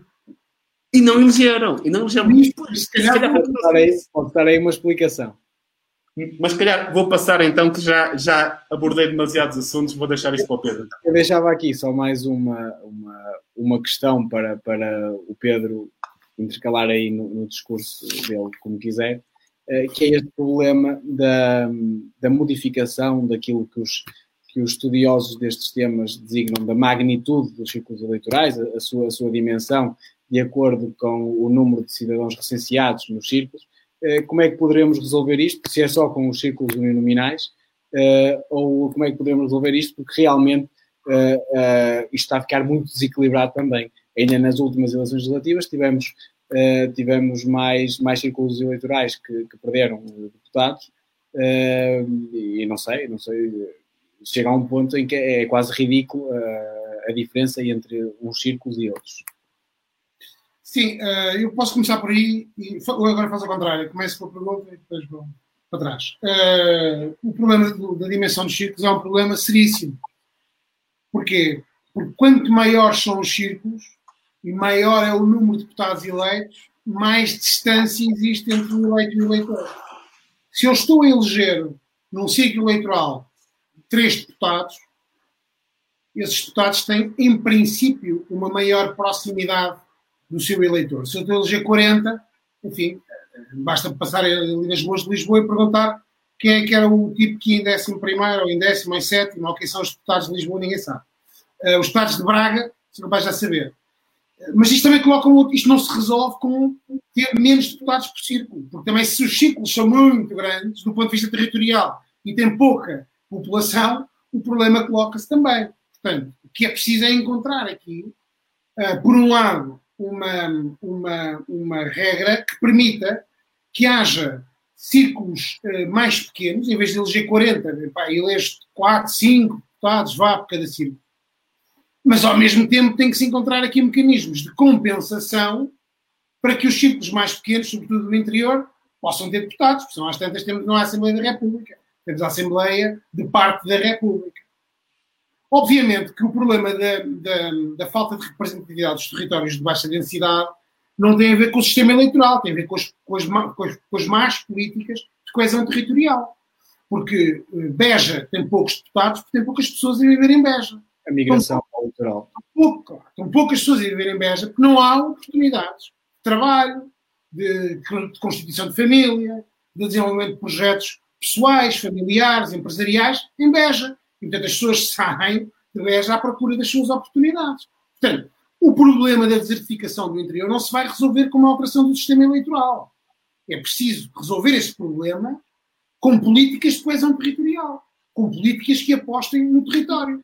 E não é preciso ir tirar um novo, ser Nobel da Economia para, para tirar conclusões sobre isto. Dou um exemplo. Porque carga d'água é que Lisboa tem, por exemplo, o INE, o Infarmer, Tribunal Constitucional, o não, não faz sentido. Um país tão pequeno. Se pegarmos, por exemplo, no Infarmer, é um exemplo que foi, foi discutido. O Infarmer é um bom exemplo, por por razões que têm a ver com, com a massa crítica que está a trabalhar. Mas pegamos, por exemplo, no Tribunal Constitucional e em vez do Tribunal Constitucional estar em Lisboa, o metermos na guarda, eu vou criar um ecossistema que vai permitir fixar, fixar gente, desenvolver indústria, desenvolver o comércio. Se eu, de repente, tirar a Assembleia da República de Lisboa a, e a meter em Beja, por exemplo, eu estou a criar uma dinâmica, uh, por via de políticas públicas, que vai estimular o crescimento económico, social daquela zona. Isto é muito simples. Não, é simples, enfim, só não é simples porque, porque, porque quem decide está demasiado acomodado uh, à situação que vivemos. Dizer, agora, não é pegando numa Secretaria de Estado, como este, este governo fez agora, não é? E nós também fizemos no governo do PSD, era uma coisa, enfim, pegar numas, numas Secretarias de Estado e meter a Secretaria de Estado na Guarda e outra em Bragança. Por acaso é curioso. Não sei se vocês têm, têm noção, mas é os titulares são de lá. Pronto, portanto, em vez de irem para Lisboa, não. Enfim, a Secretaria de Estado na Guarda é uma gargalhada, porque a Secretaria de Estado desloca o Secretário de Estado, o chefe de gabinete, os três adjuntos, os quatro assessores e os dois motoristas e os secretários. Não resolve nada. A família, mais ou menos. Não, e a família, não é? Agora, se eu pegasse no Instituto de Emprego e Formação Profissional e o pusesse na Guarda, ah, aí sim, aí sim, aí sim eu estou a gerar uh, condições para que o ecossistema económico e social e empresarial se desenvolva. Isso sim. Ou se pegar na, na Direção-Geral da Saúde, ou se pegar numa entidade que de facto tenha funcionários. Eu levo massa crítica para lá. Não é estar lá um, dois anos, depois a Secretaria de Estado muda e volta para Lisboa. Não. É tirar de Lisboa e meter. Haja coragem para fazer isso. E também não me parece já assim uma coisa tão difícil de executar. Uh, porque há hoje políticas de mobilidade na administração pública. E no outro dia, só vou contar esta história muito rápido. Fui visitar uma esquadra da PSP aqui em Lisboa. e fiquei surpreendido, quer dizer, fiquei surpreendido porque nunca tinha pensado no assunto, porque é óbvio. Mais de, eh, mais de 60% eh, dos polícias que estão na, naquela esquadra não são de Lisboa. São de Bragança, são de, são de Vinhais, são da Guarda. E o objetivo de vida deles é saírem daqui e irem para, para as suas terras. Sim. Portanto, nós temos um problema, não é as pessoas que querem estar em Lisboa, não é verdade isso.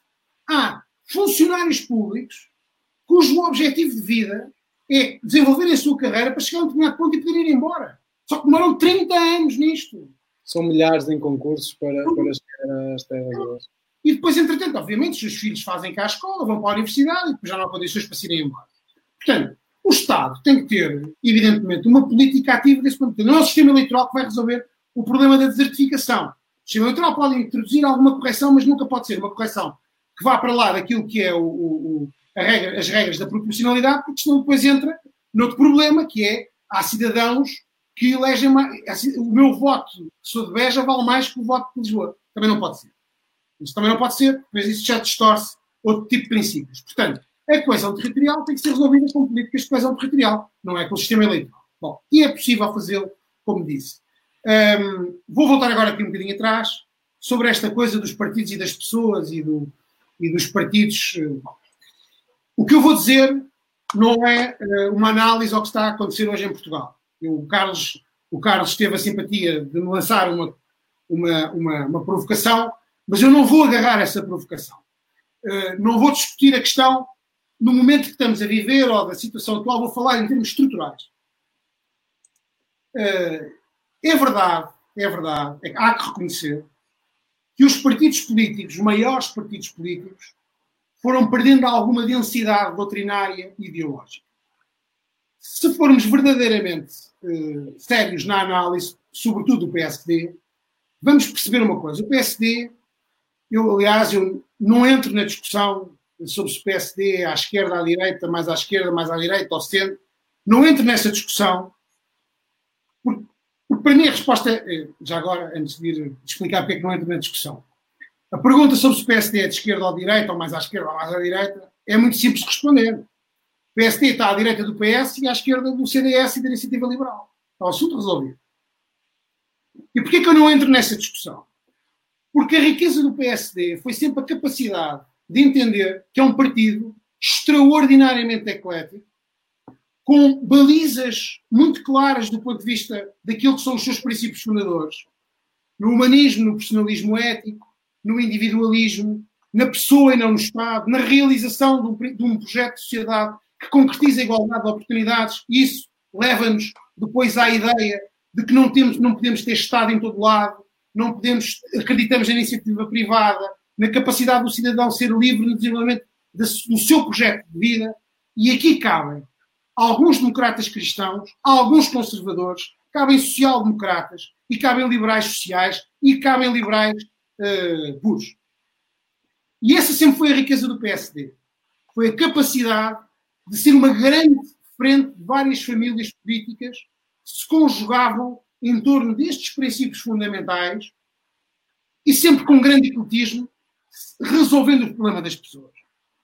Esse sempre foi a grande marca do PSD. Enquanto o PS é o partido do Estado, o PSD sempre foi o partido das pessoas, o partido da liberdade, mas o partido muito prático a resolver o problema das pessoas. A verdade é que o PSD foi-se, por força também das circunstâncias, de ter governado nas últimas, nos últimos 20 anos, o PSD teve no governo duas vezes, e as duas vezes em situação, em situação extraordinariamente difícil do ponto de vista económico e financeiro.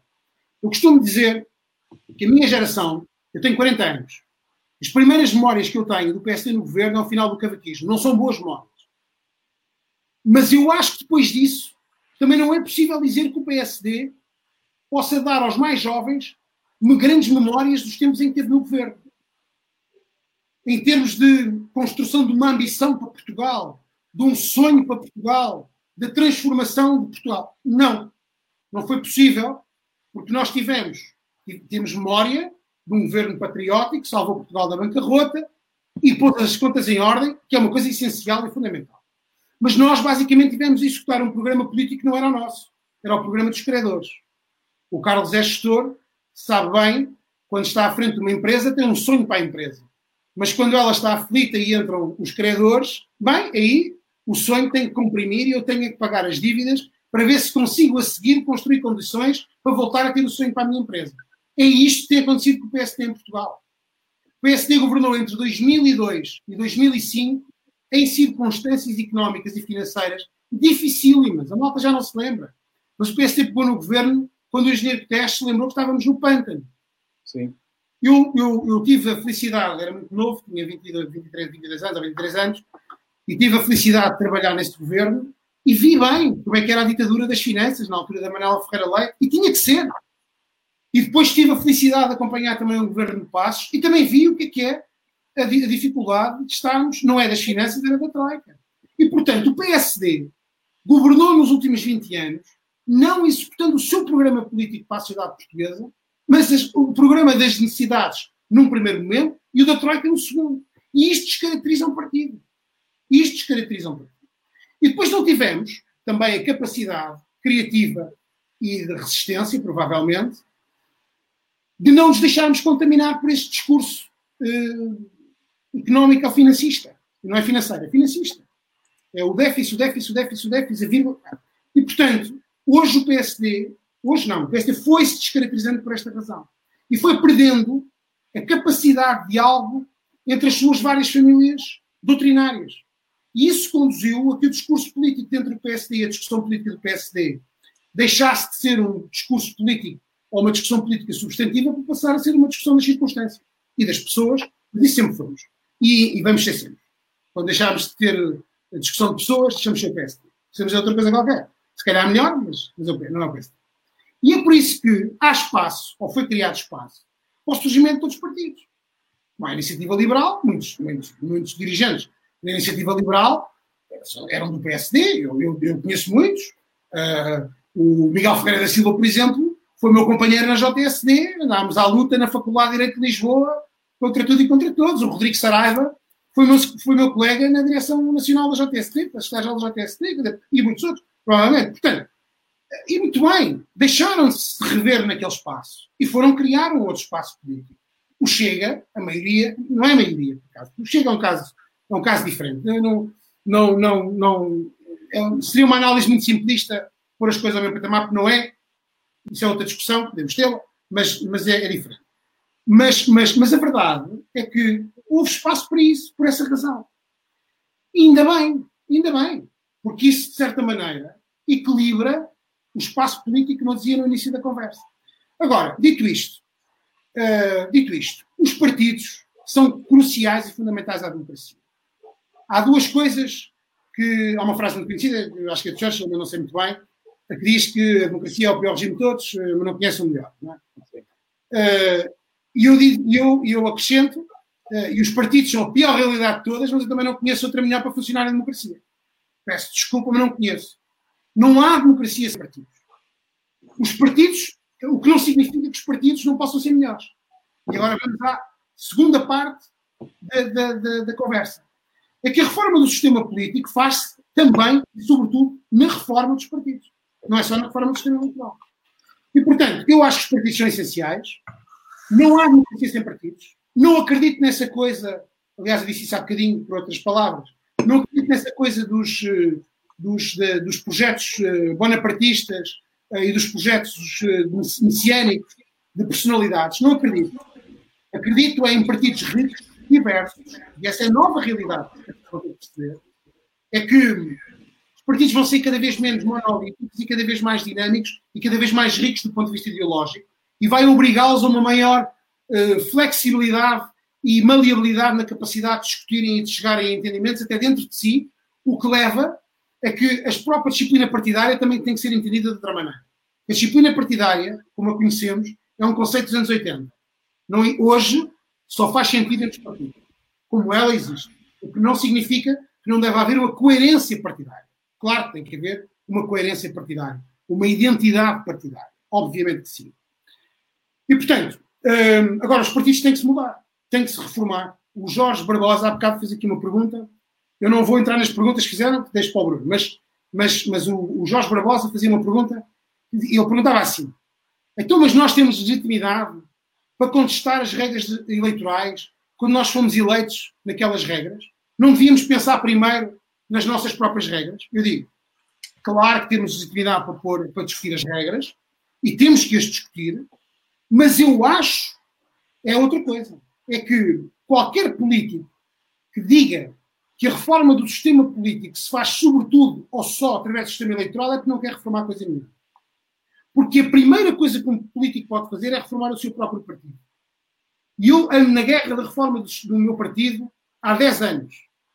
E estou cansado de ouvir uma, uma frase que eu já não tenho pachorra.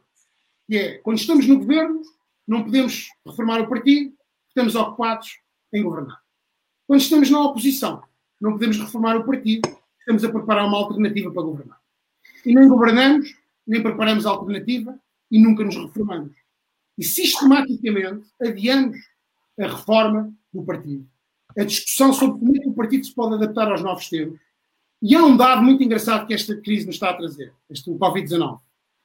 É que também, o PS, também no PSD vai acontecer uma coisa, ou está já a acontecer uma coisa, que a sociedade também, que, que eu há bocadinho dizia que podia acontecer aos partidos por força da dinâmica que a sociedade imprime. É que se o partido não se muda, a sociedade obriga que ele se mude. E vejam como é que o PSD já está também a reorganizar-se. Eu lembro-me no último congresso, que foi há, no último não, no anterior, foi há dois anos, dois anos, eu, eu falava de eh, começarmos a introduzir as plataformas eletrónicas e tecnológicas para reuniões e a votação eletrónica a votação eletrónica. Chamaram-me de doido. Chamaram-me de doido. Hoje a JST está a preparar, segundo sei, ou segundo ouvi, um congresso digital. Um congresso digital. Se fosse há seis meses alguém dizia que ia fazer um congresso digital, eles não estavam todos doidos, internavam E a verdade é que as circunstâncias obrigaram a que a estrutura se adaptasse. Ora, a capacidade de um líder é de adaptar a sua estrutura antes que a sociedade o obrigue a mudar. Porque se a sociedade o obrigar a mudar, nós corremos bem o risco de que não nos mudem, mas nos reformem.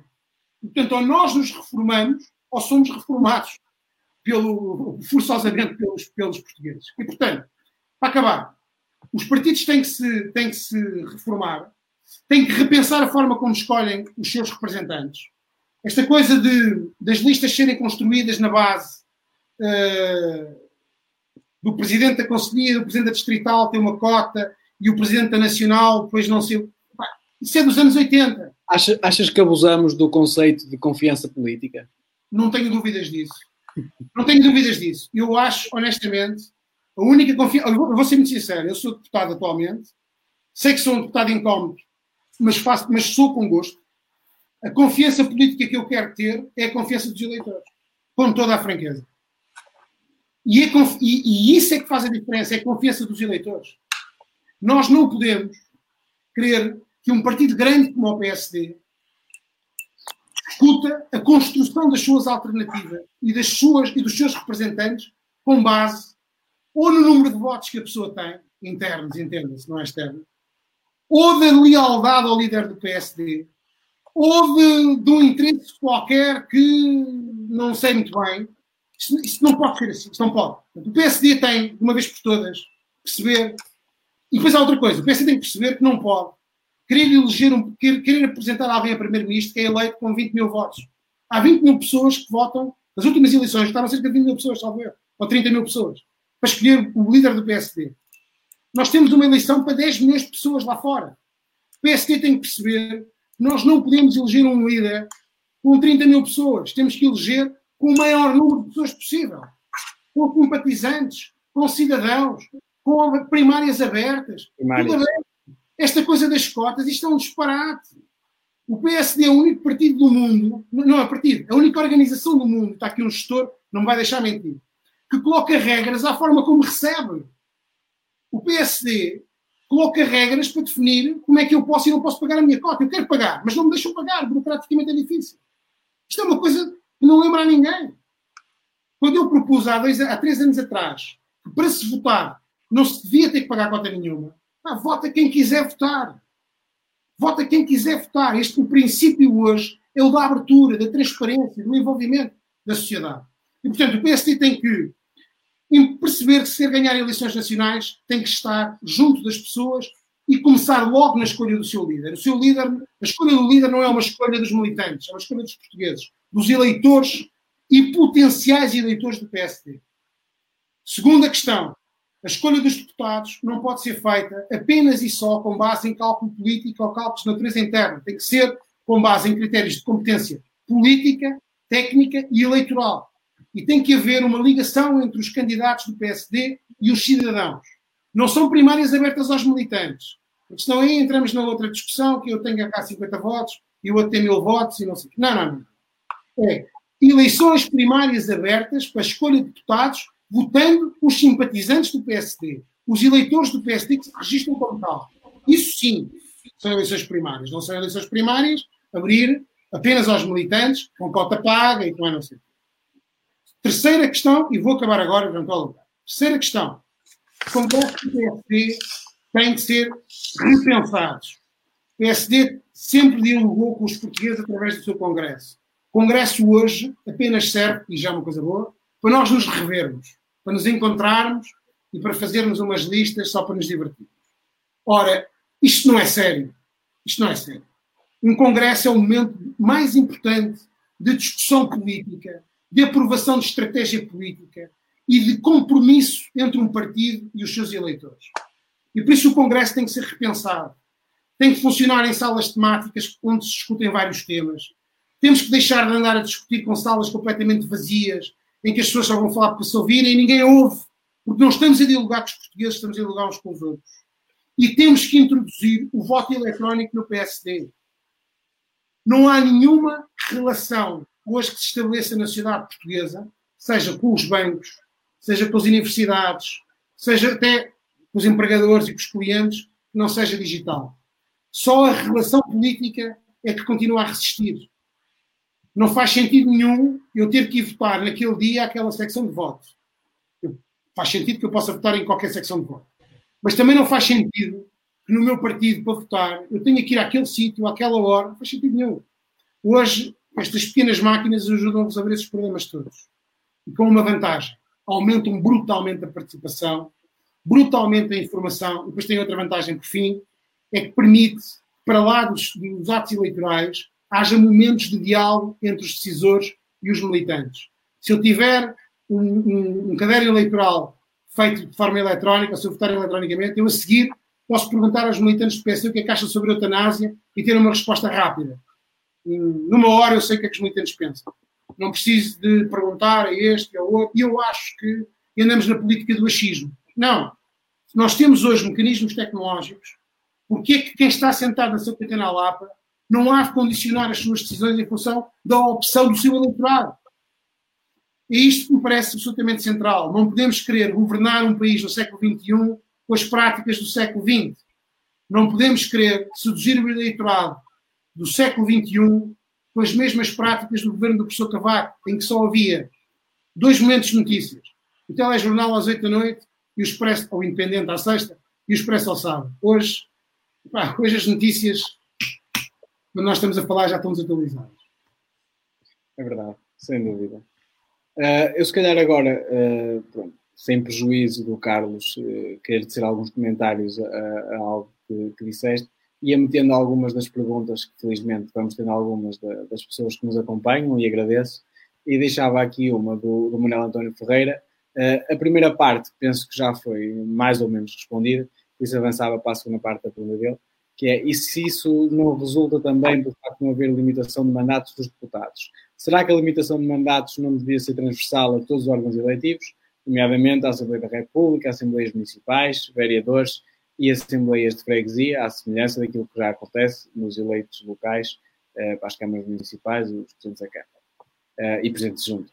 Uh, deixo aqui a, a, consideração do Carlos e depois, sempre o Pedro também poder manifestar a sua opinião. Eu acho que o importante é ter um sistema que coloque as melhores pessoas no Parlamento e em todas essas posições. Um, e um dos principais problemas que nós temos hoje em dia é que hum, muitos políticos começam muito cedo, entram logo na política e depois não fazem mais nada. E isto, tem, isto traz um grave problema, que é, eu não tenho nada contra políticos profissionais ou pessoas, ou pessoas que entraram muito cedo na política, não tenho nada contra isso. Mas cria um incentivo muito perigoso, que é as pessoas deixam de ter qualquer alternativa fora da política. Depois chega uma fase na sua vida em que não têm qualquer outra opção.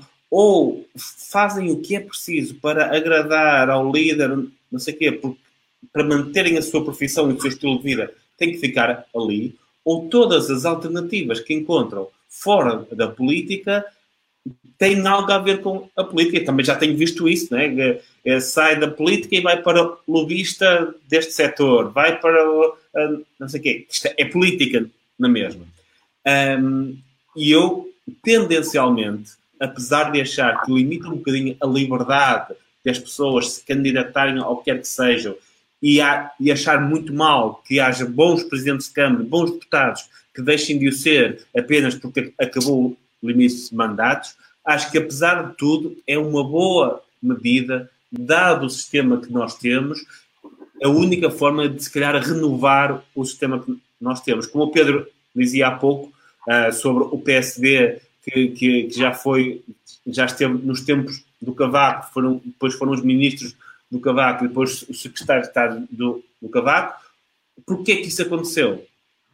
Porque há pessoas que entraram na política naquela altura, nos anos do, do Cavaco, nunca fizeram, nem têm alternativas de saída nenhuma fora da política e são forçados a andar ali de, a, a, a, encontrar sempre formas de estarem, de continuarem na política, porque essa é a forma em que vivem. Eu acho que haver um, limites de mandatos pode ser importante para impedir isso.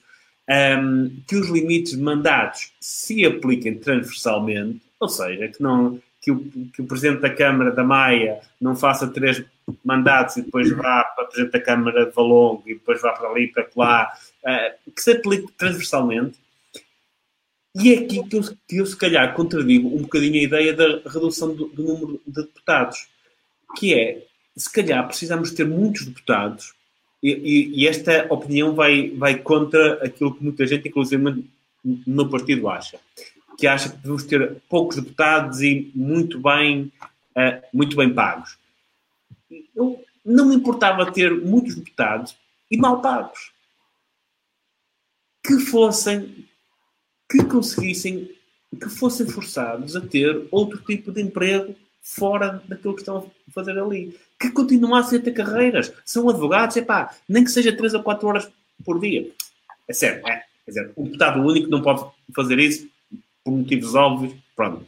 Mas numa bancada com 50 pessoas, em que muitas vezes se discutem coisas que, pá, por motivos óbvios, a pessoa não tem preparação técnica para aquilo, ah, não vai intervir, vota como dizem para votar, epá, se eu fosse, pá, se eu estivesse numa bancada com 50 e estamos ali a falar dos medicamentos, não sei o quê, não percebo nada disso, pá, aconselham-me, percebe-se, quer dizer, percebe-se que as pessoas não se tentem informar sobre 120 votos que acontecem todas as semanas. É impossível.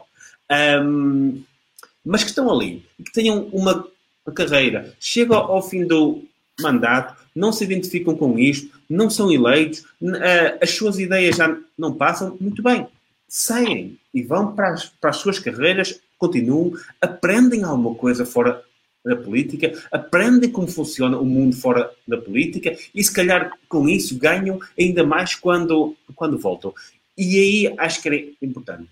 Limite de mandatos, dois, possivelmente um, ehm, seguidos, dois seguidos, depois a pessoa trabalha, volta para o Parlamento, acharia que isso era algo importante. Mas só para tocar ali num ponto que, que o Pedro falou sobre a organização interna, e aqui falo da organização interna dos grandes partidos que têm uma massa crítica diferente. O Pedro saberá isto, se calhar, melhor. Quantos deputados independentes é que o PSD elegeu nas últimas? Vai ter 3 ou 4? Não chegam a... eu, eu sei que o cabeça lista de Porto era. Desculpa é o do Porto, não devem chegar assim. Pronto. No Distrito do Porto e Dois? Será? Será que as pessoas que melhor representam as ideias do PSD são todas militantes do PSD? Será?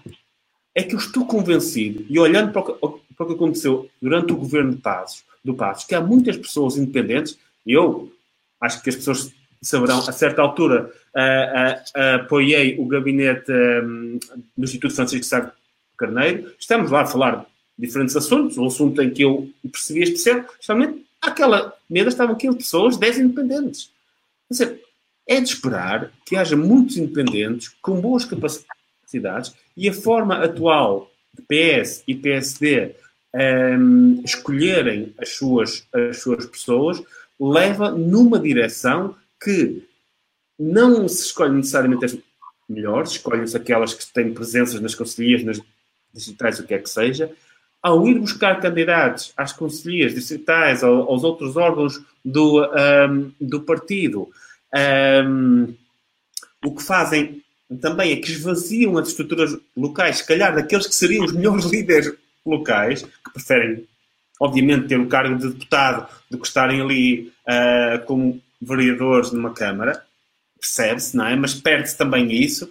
Um, e se calhar faria sentido, a certa altura, haver umas primárias abertas um, que possam incluir independentes. E isso impediria outra coisa. Eu, eu, eu sou, e, e, contra mim falo, não é? Isso, isso, isso faria com que pessoas independentes, até com uma ideologia um bocadinho mais longe daquela que é a mediana do, do partido, mas que ainda se encaixa dentro do partido, que se pudessem apresentar, se representassem pessoas, que as pessoas pudessem votar neles, e isso ajudaria imenso os grandes partidos a serem aquilo que o Pedro diz que uh, acha que deveria ser, que é uma grande plataforma com várias ideologias, quando hoje não é. Hoje, vão-me desculpar, mas é uma plataforma com as pessoas de quem o líder gosta.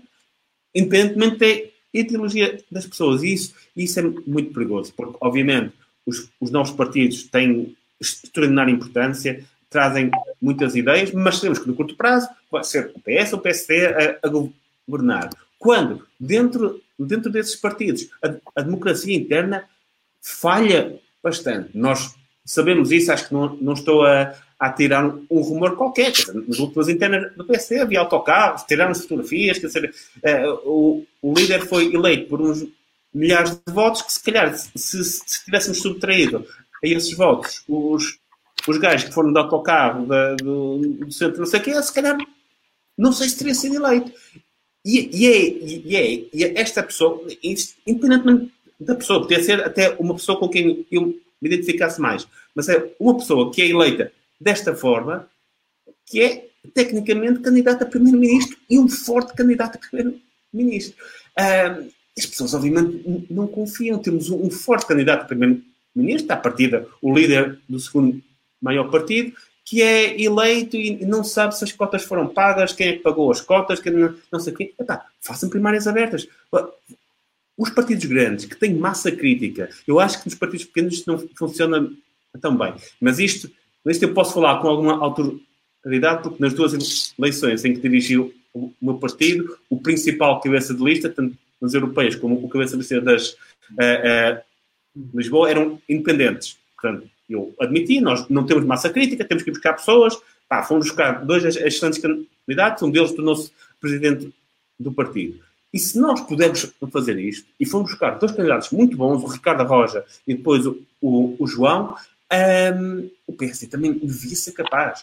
E durante o governo de Passos, eu lembro, porque interagi com algumas pessoas, eu lembro que para o governo foram buscar pessoas independentes com grande qualidade, alguns que até passaram despercebidos. O Pedro Martins, por exemplo, pá, extraordinário, uh, economista, um dos melhores na área dele, na área do trabalho, que fez uma reforma fantástica, uh, o próprio Ministro da Economia, o Álvaro, quer dizer, um conjunto de pessoas.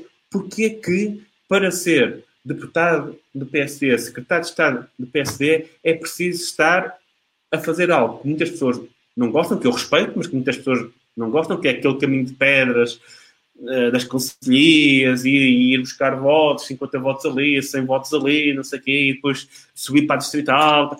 Há pessoas com qualidade, com muita qualidade técnica e política, que simplesmente querem fazer não têm essa disponibilidade, querem fazer carreira no outro lado, não, não podem estar uh, a ir a reuniões de núcleos e de conselheiros, o que quer que seja, e os grandes partidos.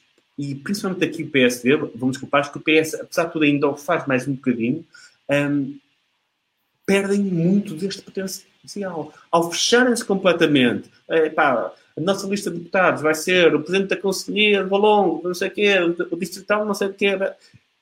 Perdem isso. Perdem isso a nível nacional, porque a nível nacional teriam muitas pessoas de grande qualidade, grande qualidade, que estariam dispostas a, a, a dar força ao, ao grupo parlamentar do PSD e depois perdem pessoas que se calhar têm uma aptidão mais local para a política local, porque essas conseguem ir conseguem ir para os órgãos nacionais, onde eventualmente têm uma vida mais interessante, têm outro tipo de reputação social, etc. Mas depois perdem as cidades, perdem, perdem os grupos locais. Obviamente estou aqui a meter a foice em seara alheia, haverá, haverá coisas que, que vocês perceberão melhor do que eu. Eu, eu, eu colaborei sempre com o PSD como independente, portanto não, não conheço muito bem, mas acho que efetivamente o PSD teria muito, muito a ganhar em, em aceitar pessoas uh, independentes. A democracia portuguesa ganharia também, porque o PSD tem um lugar importante, ainda tem, acho que vai ter durante muito tempo, um, nesta democracia, na alternância que se exige um, no país, e é uma pena, é uma pena de facto que a importância que o PSD tem a nível nacional não se reflita numa forma de funcionar interna meritocrática e efetivamente democrática. Eu não vou alongar sobre isso, mas a forma como são eleitos os líderes, como são escolhidos, há ali falhas democráticas, não vou ofender ninguém, acho que o Pedro também já tocou algumas coisas aí, e como é que um partido que efetivamente pode eleger um primeiro-ministro, já elegeu muitos e, e, e irá eleger outros, um, tem este tipo de funcionamento interno. E é isso que afasta muitas pessoas. Aliás, nós recebemos muitas dessas pessoas tá, completamente insatisfeitas com a forma como, como as coisas são feitas nos, nos grandes partidos, criam algo novo. Pá, para nós foi bom, foi ótimo, recebemos essas pessoas uh, porque eram liberais porque não, não gostavam das dinâmicas internas dos grandes partidos. Uh, mas isso, isso pode ter sido bom para nós no curto prazo, mas acho que para o país, para a democracia portuguesa, é péssimo. Deixem-me só dar aqui um pequeno apontamento e para fazer justiça.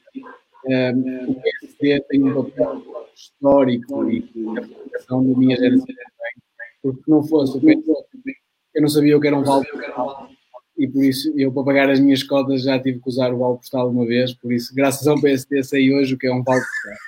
Por isso, isso aqui há que deixá-lo também eh, bem patente. eu não sabia mesmo que era o vale postal quando tive que usar pela primeira vez, tinha, não sei, 20, 21 anos. Mas, mas pegando ainda, continuando com o tema, uh, o Ricardo Reigada Pereira deixa aqui uh, pronto, uma, uma, uma ideia e uma pergunta no final. A ideia de um processo competitivo nas eleições internas dos partidos é, de facto, a melhor forma de garantir os melhores candidatos. Mas pedir isso aos partidos clássicos sempre foi provavelmente pedir demais mas tu tens um limite. Não serão os partidos como a IEL e, em certa medida, o Chega a melhor forma de induzir à reforma desses partidos, Pedro? Bom, é, eu, esta pergunta é, é, é, interessantíssima e a resposta para mim é clara. É, deveria, a resposta deveria ser clara. É clara para mim do ponto de vista teórico, do ponto de vista prático, eh, vamos ver o que é que vai acontecer. A resposta óbvia é sim, obviamente que sim, porque uh, o aparecimento destes novos partidos e o, e o, e o Carlos já o reconheceu, muita da massa crítica que está hoje na iniciativa liberal saiu descontente do PSD. E muito eleitorado da iniciativa liberal é eleitorado que estava no PSD. O Chega é um bocadinho diferente. Há eleitorado PSD, mas não, há, não é O iniciativa liberal também é eleitorado, não é todo PSD, mas há uma boa parte que é PSD. Está estudado. E, portanto, obviamente que sim, a resposta é sim. O grande problema é que o, o, portanto, o PSD devia refletir porque é que isto aconteceu. Porque é que isto aconteceu? Porque é que de repente houve um conjunto de gente que deixou de se rever no PSD e passou a rever-se e sentiu necessidade de encontrar outra solução. E muitos deles eram dirigentes, outros eram só eleitores ou simpatizantes. Porquê é que isso aconteceu? E como é que isso se inverte? Portanto, o PSD tem aqui um grande incentivo, na minha perspectiva, é o, é, e é o incentivo mais forte da, da, da, condição humana, que é a sobrevivência. Não sobrevivência no sentido de deixar de existir, mas sobrevivência como grande partido da direita e do centro do centro-direita em Portugal. Se o PSD quiser voltar a ser um grande partido do centro-direita em Portugal, é o maior partido, mas quer ser um grande, um, grande partido de centro-direita em Portugal, e se quiser conservar assim, tem mesmo que pensar o que é que isto aconteceu e como é que se inverte isto. Porquê é que isto aconteceu do meu ponto de vista? Aconteceu por variedíssimas coisas, já falámos, mas sobretudo, e que o, o Carlos, eh, eh, de certa forma, agora uh, também aflorou, um, ele falou muito da questão dos independentes, mas eu vou um bocadinho mais longe, é mais do que os independentes. A grande força do PSD, além daquela que eu há bocadinho relatava, mas que, mas que é também consequência desta, tem a ver com o facto que o PSD juntou à sua volta, desde a sua fundação, aquilo que enfim, que eu chamo os homens bons da terra. Era o advogado, o, o, o senhor do café, o médico, o veterinário, eram as referências das terras. Era o, o em Guimarães era o Fernando Alberto Ribeiro da Silva, em Santirce era o Henrique de Mel e por aí adiante. E, esse, e essas personalidades, que eram as referências do PSD, nunca, nunca deixaram de ser, na Maia, o saudoso professor Vira de Carvalho, que tive o privilégio de conhecer, pessoalmente, e conviver com ele. Essa, essas referências regionais e locais sempre alimentaram o PSD, quer do ponto de vista substantivo, quer, sobretudo, e isso é que o PSD tem perdido, da ligação direta às pessoas, ao sentimento das pessoas, à ambição das pessoas. Por isso é que o PSD era um partido autárquico. As pessoas falam, ah, o PSD deixou de ganhar autárquicas. Claro, os candidatos que nós apresentamos muitas das vezes não são aqueles em que os cidadãos se revêem, é só porque é o Presidente da Conselhia, como é que eu posso querer ganhar as eleições? O Fernando Alberto Ribeiro da Silva ganhava as eleições todas em Guimarães. O Urique de Melo em Santo Tirso, Vieira de Carvalho na Maia. Não havia essa discussão. Porquê? Porque eram reconhecidos, porque representavam as suas populações, porque eram referência. E foi assim que o PSD se construiu. Construiu-se à volta destas grandes figuras, destas referências e, do, e, e por essa e por força disso, das várias famílias que eu há bocadinho referi, que estas personalidades eram personalidades, todas elas ecléticas, com visões diferentes do mundo, com evidências também elas muito particulares, que convivendo umas com as outras, em tolerância, criaram um grande partido como o PSD. Isto foi-se perdendo. O PSD deixou de ser o partido dos homens bons da terra. Enfim, eu, eu uso muito a, as frases deterministas. Tem vindo a deixar de ser o Partido dos Homens Bons da Terra, há bons exemplos, há boas exceções, mas em, em geral, deixou de ser os Homens Bons da Terra e passaram a ser os funcionários do partido. O PSD tem-se vindo a funcionalizar. E este é o primeiro grande problema que o PSD enfrenta.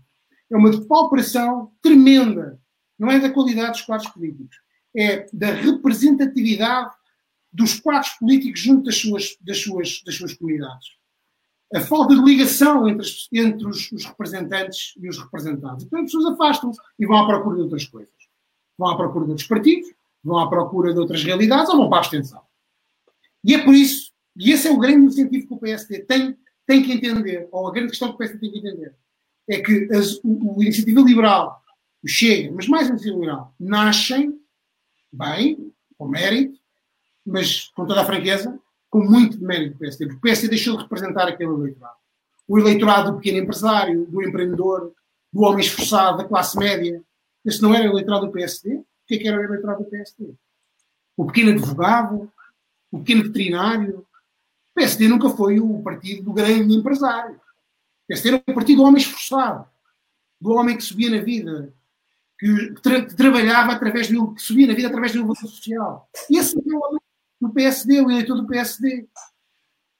Agora está, e é isso que a iniciativa liberal, não é só isso, mas é uma grande parte disso a iniciativa liberal. Procura vir responder e procura representar. E, portanto, há aqui, de facto, uma grande lacuna que o PSD deixou de preencher e que foi preenchida, a realidade ocupou-se dela. Eu vou-vos contar, uma, para responder à questão da limitação de mandatos, vou-vos contar uma história que eu acho que só contei para uma vez ou duas, mas que marcou muito e devo dizer que talvez tenha sido a grande lição da minha vida. E foi isso que marcou a minha forma de estar na política. Eu tive o privilégio de conhecer um senhor que foi presidente do PSD, que era o Emílio, foi o Emílio Guerreiro. O Emílio Guerreiro morreu com 105 anos, salvo 103, 105 anos. Eu conheci-o, tinha eu 15 anos, ou 14, e ele devia ter uns, um jovem com 90 e pouco. Uh, e, e, e, na altura, uh, enfim, eu era um jovem com um enorme ímpeto participativo e tal, aquela coisa. E ele disse-me uma frase que me marcou para a vida. Ele diz: Olha, sentes vocação de serviço público, força dedica-te à política, mas nunca percas a tua liberdade. E para não, não perderes a tua liberdade, nunca podes deixar de ter as tuas alternativas. Não há liberdade sem alternativa. E em política, não há liberdade sem as tuas alternativas de vida pessoal, importante, profissional, social. E foi isso que me foi ensinado. Ensinado, enfim, me foi dito por um senhor que, que me marcou muito. E foi isso que eu procurei fazer ao longo da minha vida. Eu não tenho nada contra políticos profissionais. Eu, quando estou a fazer política, sou profissional, mas não sou profissional da política. Mas quando estou a fazer política, sou profissional. Mas tenho muito contra os funcionários da política. Por uma razão simples. Porque os funcionários da política não têm independência, não têm sentido crítico. Até podem ter, têm, têm pensamento crítico. Só que não expressam. E o funcionário da política, do meu ponto de vista, é a contradição do que é o PSD.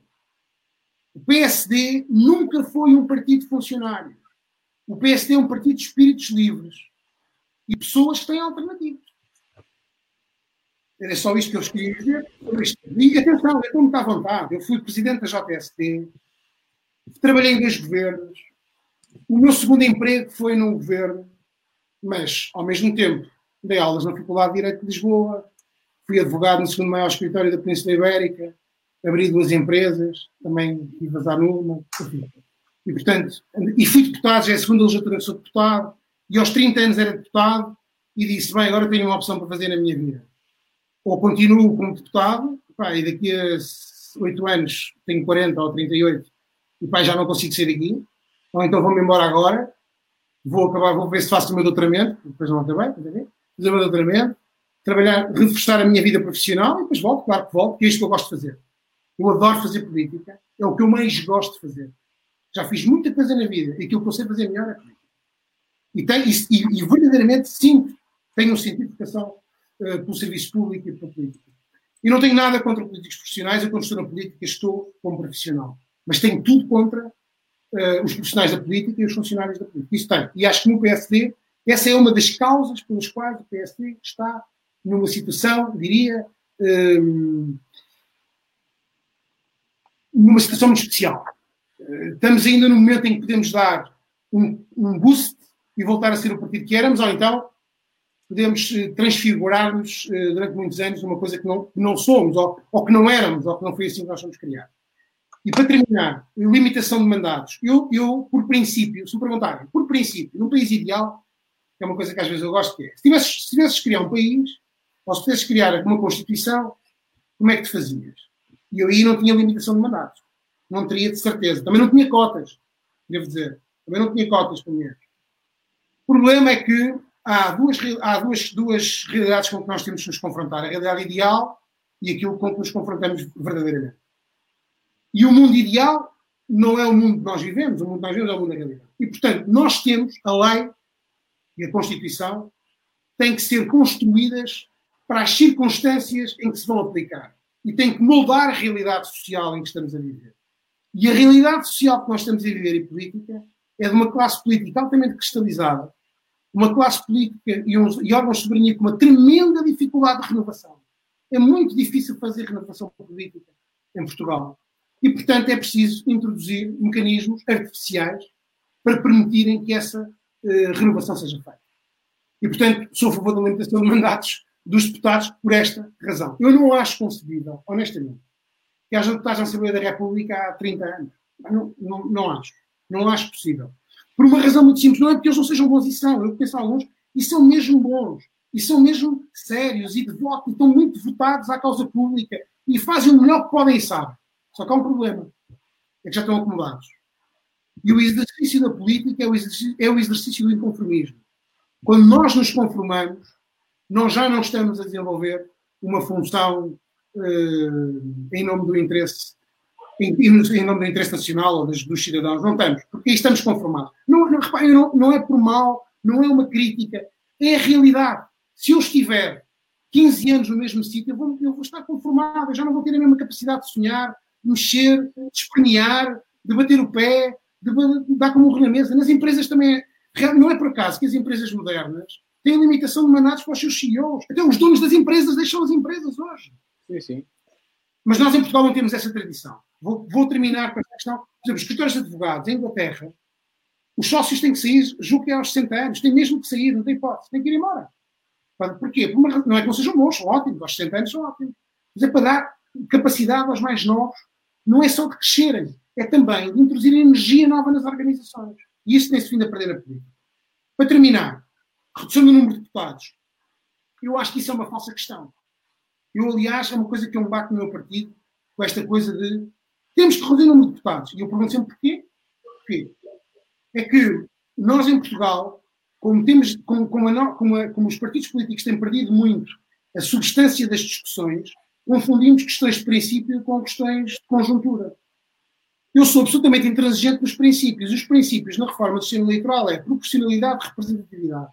Isto é que são princípios. Tudo o resto são circunstâncias. E, portanto, se me perguntam assim, temos de a mais ou menos, eu respondo, depende do sistema eleitoral. Se o sistema eleitoral for construído de determinada forma, o 230 pode ser um número ideal para garantir a proporcionalidade, a representatividade e o sistema pluripartidário com que nós nos damos muito bem. Se de repente temos um sistema diferente, 230 pode ser muito pouco ou pode ser muitíssimo. De resto, nós não temos deputados a mais, ao contrário do que se diz, comparado com a média europeia e comparado com, uh, com países, obviamente, que, que, nos comparamos per capita. Um, depois há outra questão, só para terminar.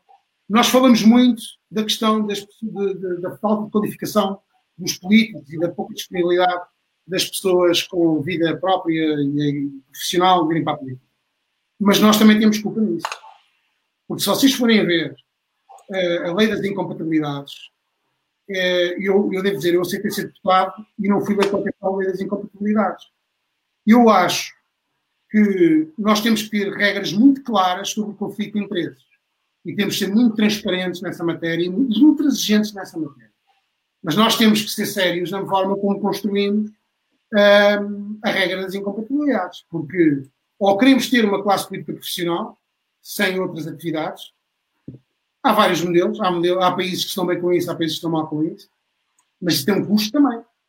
Ou se queremos ter uma, uma classe política mais qualificada sem lhe pagar o que recebem no privado, sem lhe pagar o que recebem no privado, então temos que ter um regime de, uma regra, regras de incompatibilidades ajustadas à realidade.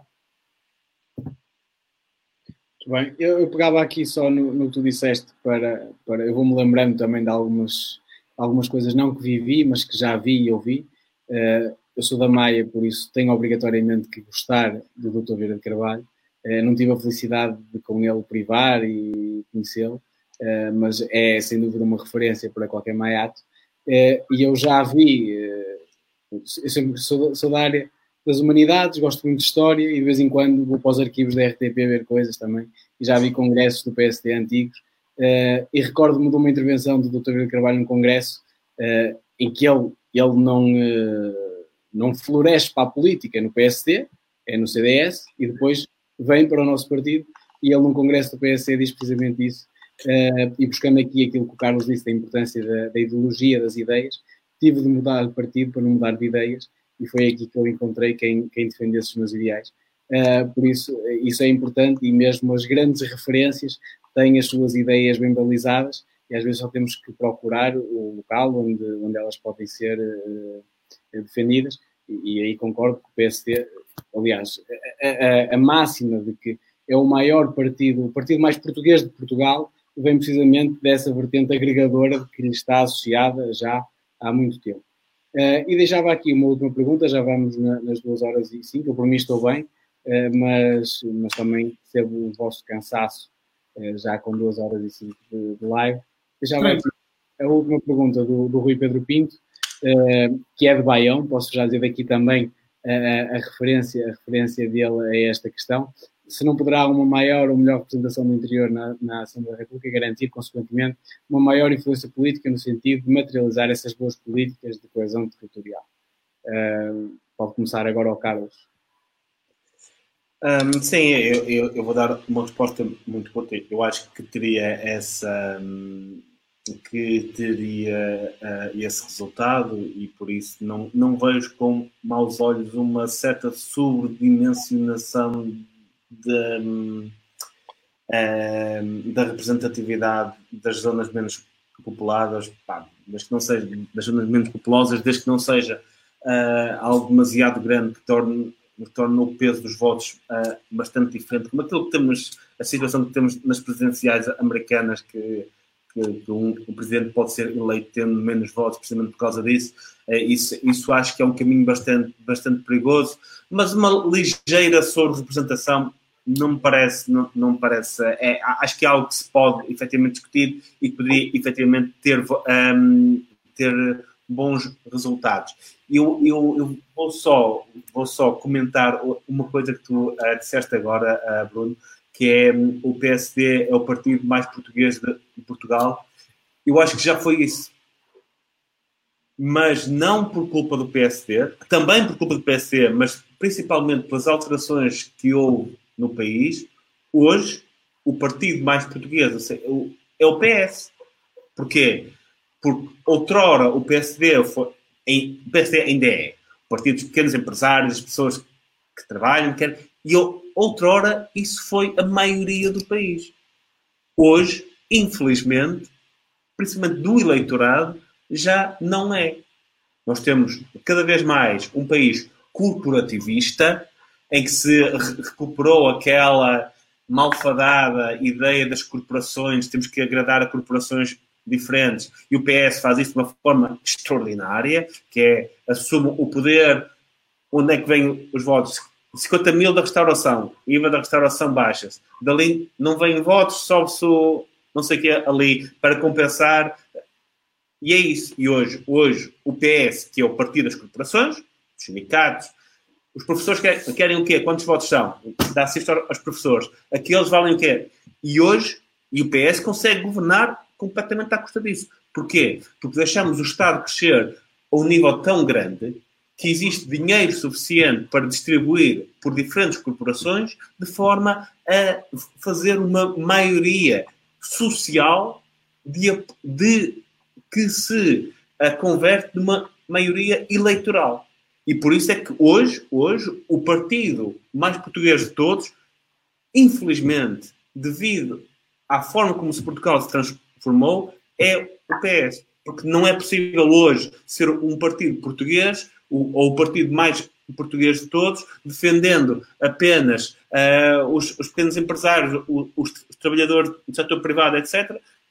Já não há. As pessoas que querem subir na vida a pulso, que querem, uh, que querem crescer, já infelizmente este, este número de pessoas, as pessoas que querem trabalhar e subir na vida sem estarem encostadas ao Estado, pelo seu próprio mérito, as pessoas que o PSD se calhar representava ali nos anos 80 e 90, hoje já não conseguem ser a maioria do país. E isto é um dos problemas do PSD. Eu, eu, eu sabem, devem saber que às vezes sou um pouco agressivo nas minhas críticas que faço à atual liderança do, do PSD. Acho que existem ali uh, bastantes responsabilidades, mas também o país mudou.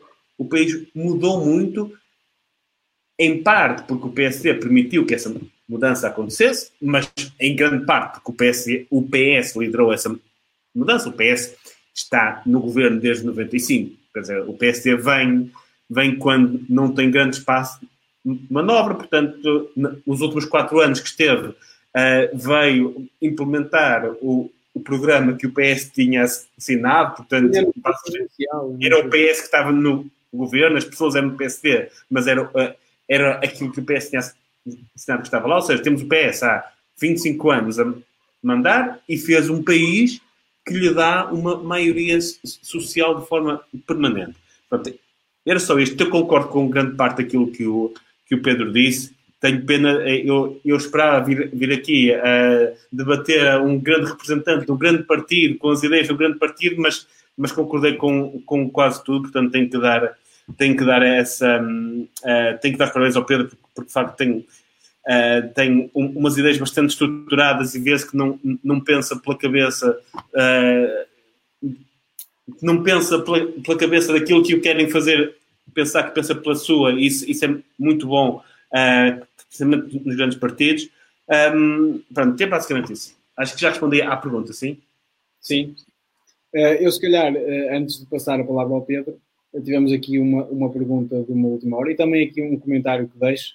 Uh, este comentário do, do nosso vereador aqui da Câmara da Maia, em que ele diz que temos que ter uma classe política não só mais qualificada, mas também com mais competências. E acho pertinente esta, esta introdução aqui, das, não só das qualificações, como também das competências, acho muito pertinente e, e bem visto. Uh, e também deixo aqui a pergunta do Ricardo Mesquita, uh, em que ele quer falar aqui do, do, tempo dos mandatos, não só da limitação, mas também do tempo.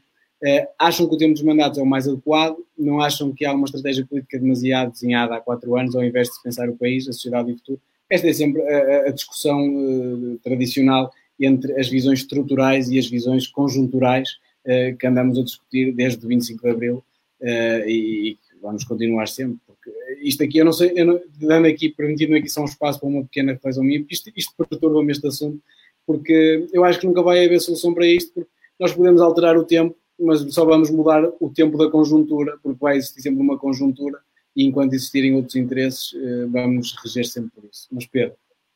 Eu posso só, eu posso só desculpa Pedro, só, só eu, esqueci-me de referir um ponto que referiste tanto, vai ser só um minuto, que é o ponto de precisarmos de, dos políticos profissionais que passam 30 anos no Parlamento. Eu acho que há, há um problema importantíssimo com isso. É que a partir de certa altura, quando já está muito tempo ali, passa-se a legislar sobre coisas que não se entendem. Que, alguém que está completamente desligado da realidade que legisla nunca será um bom legislador. E vê-se isso muitas vezes quando se aprovam coisas para empresas, pequenas burocracias. É, é, eu olho e, e, tenho, e tenho dito isso, às vezes envio-me, agora que recebo muitos e-mails e coisas assim, de, de hum, legislação que é aprovada, as pessoas dizem, mas isto para nós é impossível.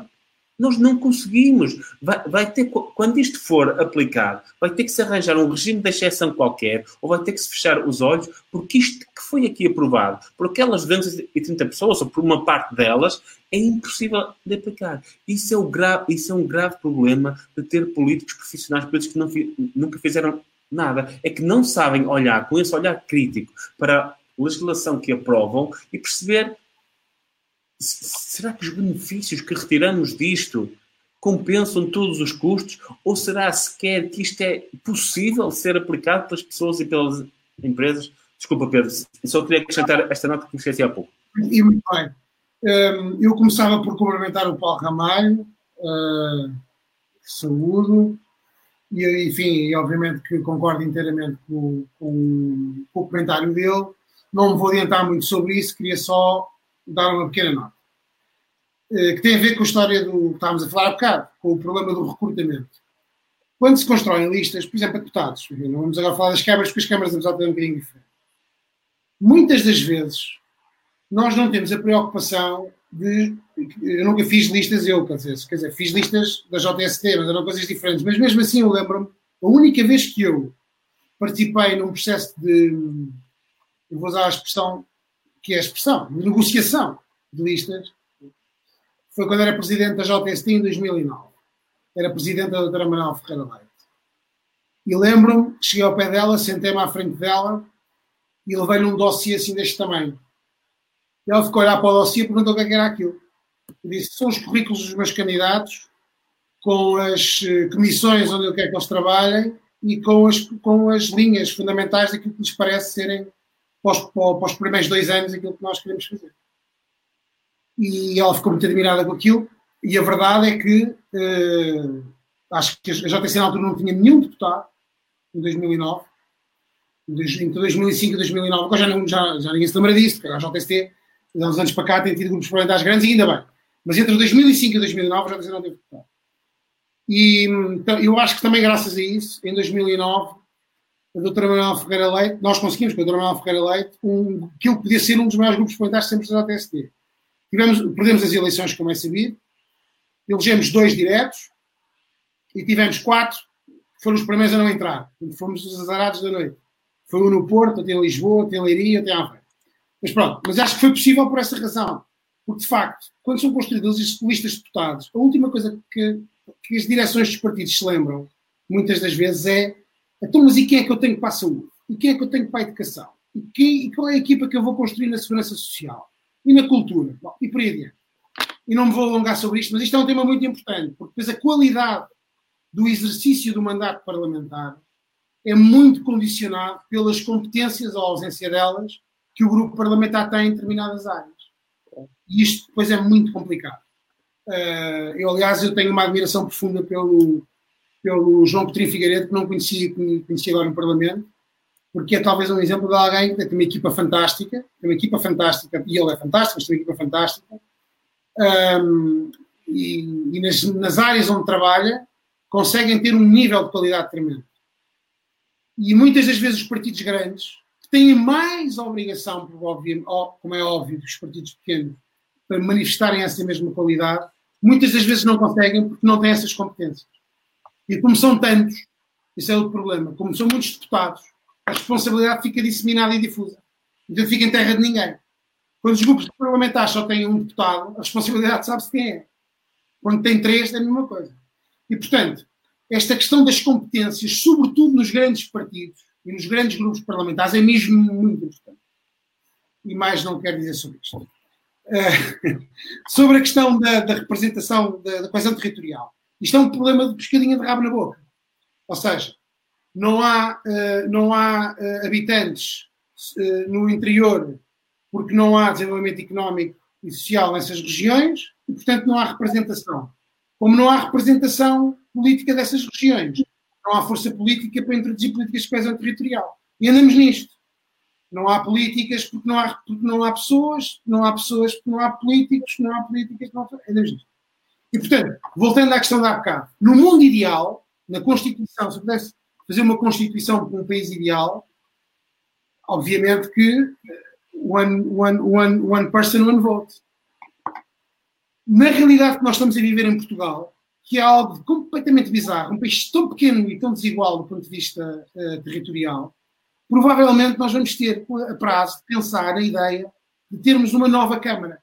Termos uma Câmara com representantes das regiões e aí sim podermos ter eh, gente, perdão, representantes dos territórios de baixa densidade que possam ter uma voz num, num órgão de soberania, numa Câmara, num Senado, no que seja, para poderem fazer valer as, as reivindicações, as ambições dessas populações e poderem efetivamente dar voz a políticas de coesão territorial.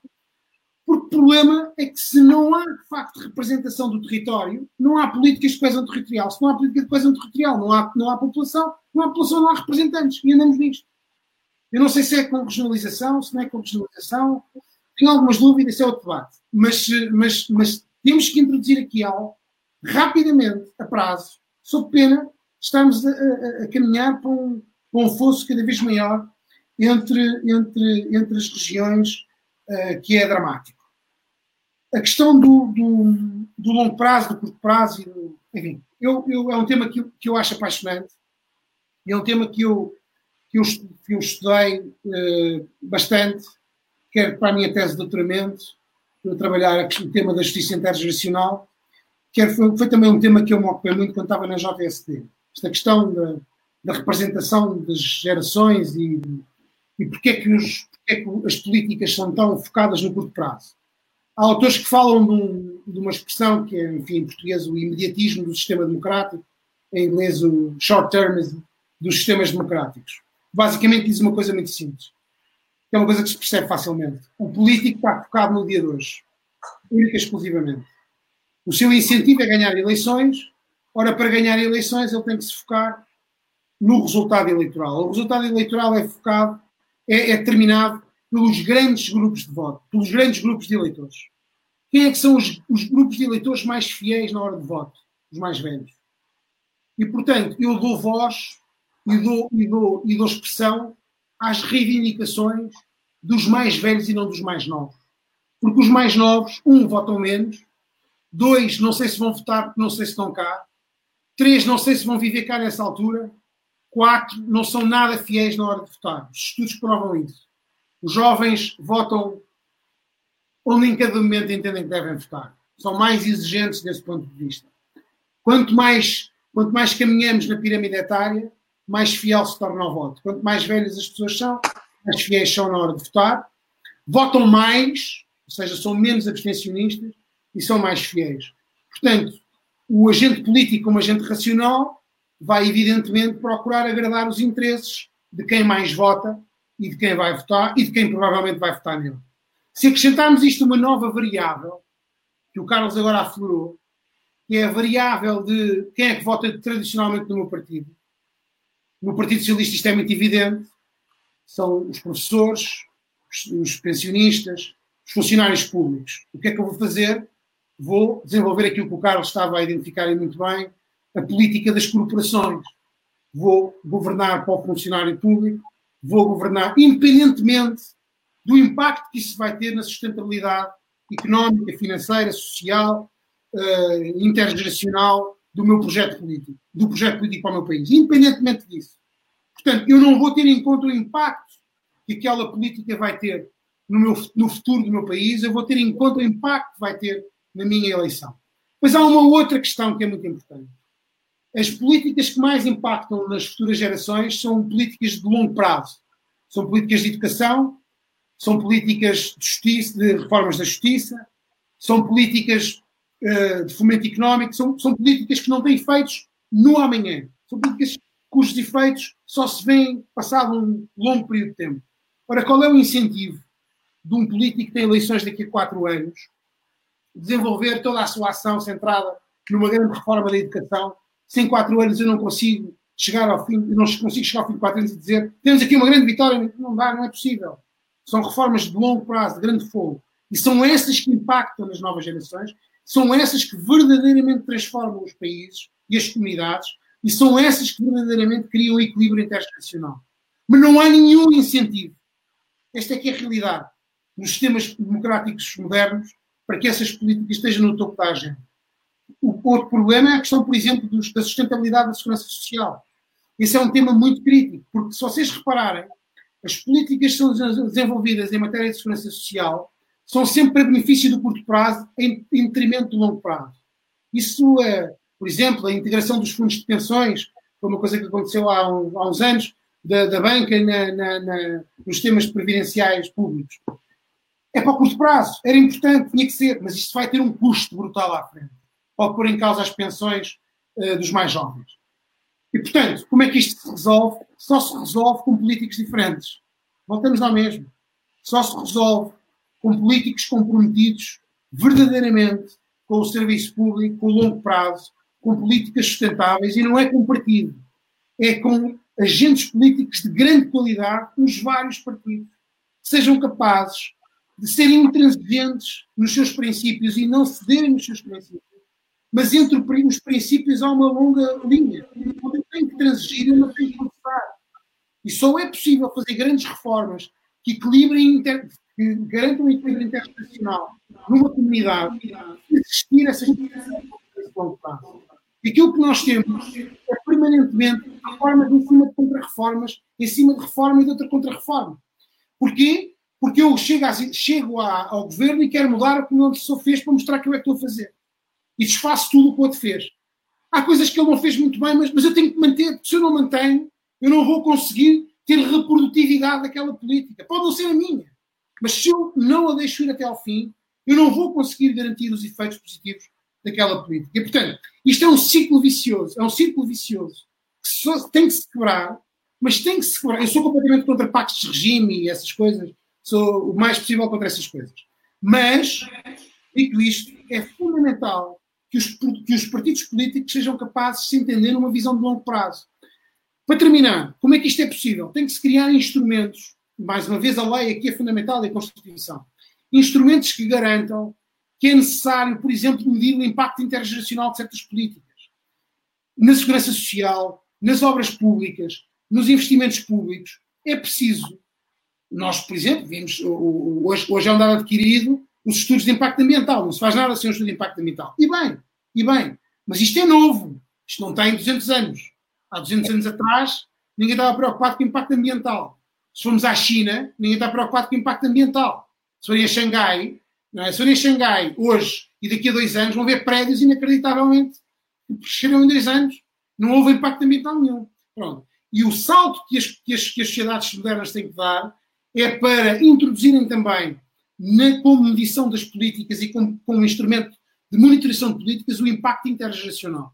Enquanto isto não for feito, ou se isto não for feito, vamos andar permanentemente nesta, enfim, nesta política dos anos 90, quando hoje, eh, no mundo totalmente dependente, interdependente e global, onde os problemas são, onde as questões são cada vez maior, transnacionais, ou nós somos capazes, como comunidade, de fixar grandes objetivos de longo prazo em função do equilíbrio entre gerações, com grandes uh, uh, uh, compromissos desse ponto de vista, ou então vamos andar como andamos, não é?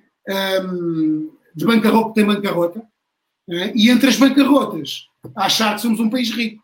É, é, é, isto, a história do nosso país nos últimos 40 anos. Bancarrota em bancarrota, e entretanto, naquele intermédio, somos um país rico. E é isto. Bem, uh, para terminar, uh, deixava aqui só uma, uma afirmação do, do, do Jorge e pedia para vocês comentarem uma resposta sim ou não e, e, o mais telegráfica possível para tentarmos terminar isto dentro das duas horas e meia. Uh, Carlos, mandato presidencial único e mais longo, sim ou não? Eu seria a favor se vivêssemos num regime presidencial, não, não vivendo. Desculpem lá, mas acho que é irrelevante. Okay. Não, não tem grande importância. Acho que há, há alterações no sistema político bastante mais importantes. Pedro? Não acho que seja a questão essencial do sistema político, de maneira nenhuma, nem da reforma do sistema político. Um, já fui totalmente contra o mandato único, hoje tendo a ser, ou ultimamente, tendo a ser favorável ao mandato único, sobretudo porque a experiência constitucional e política portuguesa tem mostrado que há uma certa transfiguração dos presidentes de um mandato para outro. E, portanto, por uma, por uma razão apenas de, de, de clareza de, do sistema, eh, parece-me que fazia sentido ter um mandato de sete anos, mas mandato único. No, no, voltamos à Constituição Ideal. Na Constituição Ideal, não, não, de maneira nenhuma. Mas numa Constituição, no mundo que vivemos, eh, talvez. Bom ponto. Sim, sim. Uma, essa, essa visão também a subscrevo, essa diferença de um mandato para o outro. Uh, meus caros, querem fazer alguma consideração final? Uh, algum apontamento que vos passou? E, e não, ficaram muitas coisas por dizer. Surgir um dia voltarmos a reunir nesta sala para falar. Temos o sistema eleitoral autárquico também, o próprio, este próprio sistema, a eleição do, do, das presidenciais.